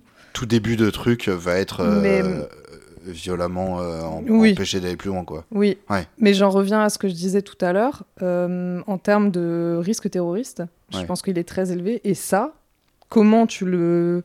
Comment tu l'appréhendes, Ouais. c'est tout autre chose. Et moi, Ouais. je me demande quel est leur investissement en interne, du coup, vraiment au niveau euh, des, des- des services de renseignement, enfin secrets, etc. Quel est leur niveau d'implication? Parce que dire au parigo, tu n'as pas le droit de circuler dans telle rue si tu ne vis pas, Mais c'est souvent justifié par le risque terroriste, parce que souvent, euh, si on, enfin, ils vont pas dire non, non, c'est parce qu'on veut pas que vous manifestiez contre Mm. ceci, contre ni le gouvernement, ni contre les JO, etc. Ils vont dire, bah, c'est parce que il y a du risque terroriste. Donc, de toute façon, euh, les mesures euh, Oui. euh, ont cette justification-là. Donc, Mm. Et euh, dernière, euh, alors, euh, j'ai envie de dire même avant-dernière de ma liste, mais vous pourrez en rajouter si vous voulez, euh, une dissolution de l'Assemblée nationale. Vous y croyez ou pas? Oh sur cette année Pas sûr de ce potiron. Pas sûr de ce potiron? Pas sûr de ce potiron du tout. Mais si Macron dissout, tu penses qu'il lui arrivera la même chose qu'à C'est un Chirac potiron, Gérard. Oh, des refs, oh, des refs. Désolé, les gens qui n'ont pas la ref, on va pas l'expliquer, c'est trop ouais. compliqué. C'est un rapport avec un potiron Il y a un potiron. Il y a un potiron dans l'histoire. qui n'avait pas de rapport à la base. Non, non, non. Gérard Euh, Filoche. et- Une dissolution. Waouh. Euh, J'essaie d'imaginer un sujet aussi clivant que la réforme des retraites au sein de la haine et euh, Le truc, c'est que Macron, il est capable de dissoudre l'Assemblée, même pas. C'est En fait, il est capable de pas dissoudre l'Assemblée alors qu'il y a 2 millions de personnes dans les rues contre la réforme des retraites. Il est capable de la dissoudre pour aucune raison en disant La France a besoin d'un renouveau démocratique. Euh, Marie Hermé, là. on va- à on- on mi-mandat. va- Ah, je sais pas, je le sens. Ah Parce que souvent, souvent, il Ouais, laisse planer ouais, le doute ouais, de ouais. ça. Régulièrement, ça revient. Et il, il- il pourrait, un moment, sentir le bon moment. euh, Peut-être foutre Attal pendant six mois, essayer de regagner un peu la confiance des Français parce que Attal, euh, il fait le petit bon élève et tout et tout, et dissoudre l'Assemblée pour essayer d'avoir une majorité plus grande. Ouais, mais il y a les JO qui arrivent, du coup, il y aura. Du coup, il faut réélire les députés, c'est ça Ouais, Ouais, oui. des élections en plein JO. Élections en plein JO, euh, non, mais post-JO, c'est possible. Parce qu'il pourrait utiliser, si ça se passe bien, entre guillemets, bah pour Ouais. les gens qui veulent juste voir le spectacle, etc., ils pourraient utiliser ça comme argument. Parce que le- le- l'avantage, j'ai- j'avais pas pensé que ce soit une dissolution de, sa, de son fait, mais l'avantage, Ah c'est bah, que façon, les gens oublient. de son fait. Et les gens ont oublié. euh, non, je, par exemple, s'il y a un désaveu euh, de Premier ministre sur un 49.3, par Ah exemple, oui, moi je pensais ah à oui ça. non, non, non, je pensais, oui, oui, non, lui qui décide, qui dit, on mais- refait des élections législatives et. Non, moi, moi je pensais euh, dans le cadre où Attal Ouais. euh, nous met une petite carotte euh, 49.3, machin. Mais, euh, mais c'est vrai que les gens oublient euh, la réforme des retraites. La colère est quand même redescendue, bien malheureusement. Et c'est vrai qu'il pourrait garder sa majorité, chose qui, je pense, il n'aurait pas pu faire si euh, la motion de censure avait été votée l'année dernière, qui n'est pas passée à, à 9 voix, Mm. là, je crois. Hmm. Donc, très bonne question. Euh, mais... par ego ou par quoi? Mais en fait, moi, je me dis, c'est possible sans que je sois sûr et certain et que je, et que je, et que je mise de l'argent. Pour l'instant, il y a énormément d'argent sur la table, sur toutes nos prédictions, bien sûr. On faisait un poker. Euh, tout à fait. Euh, en fait, le truc, c'est que vu qu'ils n'ont pas de majorité absolue, c'est pour ça qu'ils font autant de 49.3. Et les 49.3, ils sont illimités sur les textes budgétaires et sur tous les volets des textes budgétaires. Et du coup, chaque volet de chaque euh, texte budgétaire passe au 49.3 en fait. Cette année, là, ils sont tous passés au 49.3. Elisabeth Borne, à chaque fois, c'est pour ça qu'on dit, ah, elle a fait 24 49.3. Chaque truc, tac, 49.3, 49.3, 49.3. Et euh, le problème, c'est que si rien ne change dans cette composition de l'Assemblée nationale, euh, là, ça va se tasser parce qu'il n'y a plus de texte budgétaire. Ils vont faire passer les trucs autrement. Mais on va être rendu à l'automne prochain. Il va refalloir faire ça. Et si c'est encore Gabriel Attal, lui, à son tour, va être obligé, selon leur vision des choses, hein, s'ils veulent faire passer leur texte, de faire 49.3, 49.3, 49.3. Et donc, est-ce qu'ils vont pas dissoudre, est-ce qu'il va pas essayer de dissoudre juste avant, en essayant de regagner la confiance des gens, en essayant d'avoir des JO réussis et d'avoir une bonne, euh, une bonne image et de se dire, ok, à l'automne, c'est le moment, je dissous, mais je pense que je vais avoir une vraie majorité cette fois-ci après la dissolution et je vais pas être obligé de faire des 49.3 à tout va, peut-être. Voilà. Je me suis emmerdé moi-même à faire cette. Elle est précise, cette Je pétition. suis, je me suis transformé en éditorialiste politique politicienne. Je m'insupporte. Je suis Jean Massier. Je m'en supporte. Mais du coup, pour te répondre, je pense non, pas de dissolution de la part de Macron et pas de dissolution euh, suite euh, au vote d'une motion de censure. Je pense pas. Moi, je me suis auto-convaincu et je pense que ce que je viens Mais de il faut que dire tu nous réinvites euh, fin de l'année. hein. Ah, mais oui, oui. Mais Du coup, il n'y a pas d'entre-deux. J'aime bien. Il n'y a pas des mythes de solution, quoi. je dis sous, mais seulement euh, la gauche. Quoi Je dis sous seulement les députés de gauche. Peut-être Pas de dissolution pour moi. Très bien. Euh, dernière prédiction, à votre avis, en 2024, est-ce que crochet PPPPPPPPPP 0 PP 000 PPPP 00 arrobase Attends. Non, c'est en fait, euh, depuis tout à l'heure, je tire mon téléphone et. mon- qui En fait, n'était c'est pas un- verrouillé. Moi, tu sais ce que je m'attendais? Je m'attendais à ce que tu dises. C'est un utilisateur Twitter qui a dit ci, ça, ça. Et je m'attendais, je croyais que t'allais dire un truc en mode est-ce que Crochet machin va fermer sa gueule? Et je me disais, c'est qui? En fait, depuis tout à l'heure, je tiens mon téléphone qui n'est pas verrouillé et, et ça m'a rajouté quelque Faut chose. faire à- une photo de ça. Voilà, ça m'a rajouté quelque chose à ma liste. Je- Mais euh, moi, je vais rajouter un truc. Oui. Michel Drucker, toujours debout. On s'éloigne de la politique, mais euh, de- du coup, rien à voir avec le podcast. Les gens vont être totalement euh, déboussolés. J'imagine. Oui, Michel Drucker. Michel est-ce que j'ai encore un pas call si vieux. Est-ce que j'ai encore un call euh, hmm, politique de cette année? Moi, je, je sais pas pourquoi, je me dirais un petit retour d'Edouard Philippe. À un moment ou à un Ah, autre. parce que lui, il est en train de voir. Il dit, ah, je je- Oh, lui, je pense qu'il se présente je en veux être 2027, hein. président, Ah oui. machin, regardez-moi. Oui, petit retour d'Edouard Philippe en force euh, sur la scène politique. Parce qu'il se fait discret. C'est pour ça aussi que les gens l'apprécient. C'est pour ça qu'il arrive euh, en top des, Ouais. des personnalités politiques. C'est parce Il qu'il parle pas. discret, euh, un petit côté vie privée parce qu'il y a eu son, son, son souci médical euh, Oui. qui en plus est très visible, donc euh, il en parle, etc. Mais du coup, il apparaît sous un nouveau jour. En plus, du coup, il a plus la même apparence, donc c'est plus tout à fait le même que Oui, celui voilà, qui était. Premier ministre.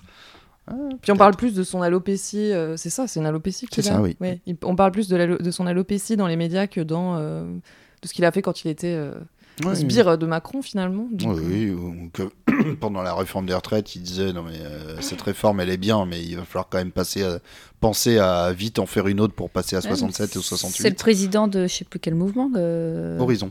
Je veux dire élément je sais plus quoi. Mais... Oui, mais c'est un peu ça, régénération. Réarmement.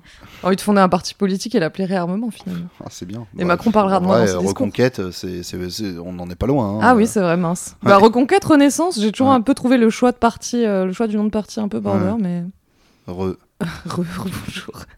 Attends, je réfléchis. euh, rebonjour. je réfléchis vite fait. Est-ce que j'ai un autre Le parti qui s'appelle Rebonjour. Le parti qui s'appelle Re, accent circonflexe, accent circonflexe. II. Euh, II.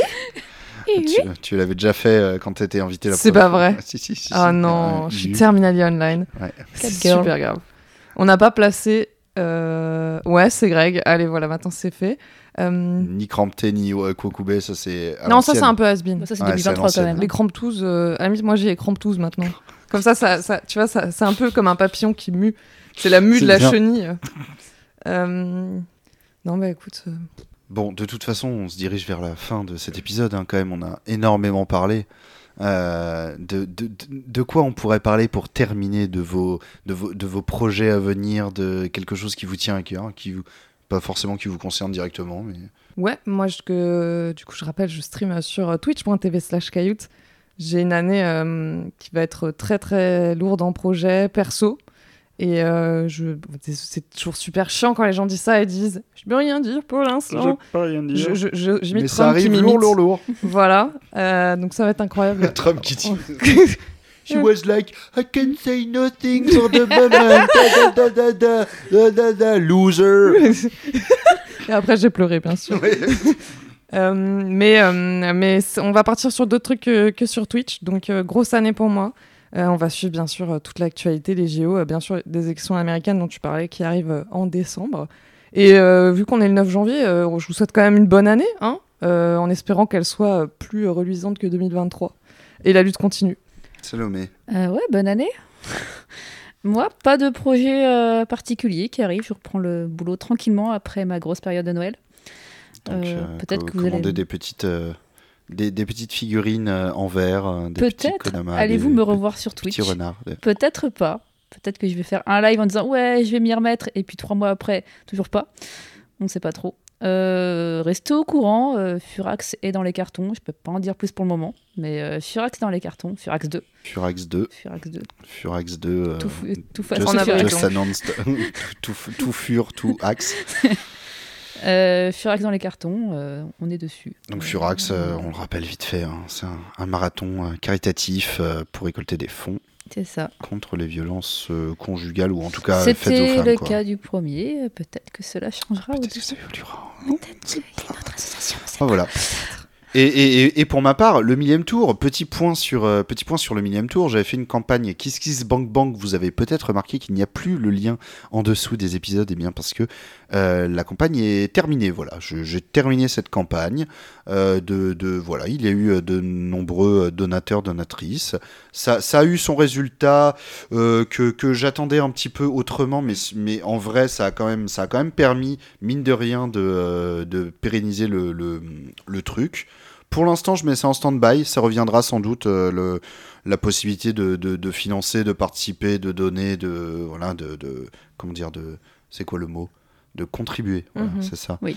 Euh, de, de, de contribuer au millième tour et d'avoir du coup des, des, des, des récompenses, euh, tout ça. Mais je vous tiendrai au courant en attendant euh, le millième tour. Ça continue à raison d'à peu près un épisode toutes les deux semaines. Et donc voilà, donc on se retrouve dans deux semaines. Bah merci Julien avec, pour euh, l'invitation. oui, d'autres merci. invités. Et merci à vous deux d'avoir été mes invités ce soir. Merci les auditeurs et auditrices et puis bon remaniement à tous. Bon remaniement à tous et à toutes. Évidemment, Euh, voilà, bonne année et bon remaniement. C'est tout ce qu'on peut vous souhaiter. Allez, ciao. C'est ciao. C'est ciao. Ciao.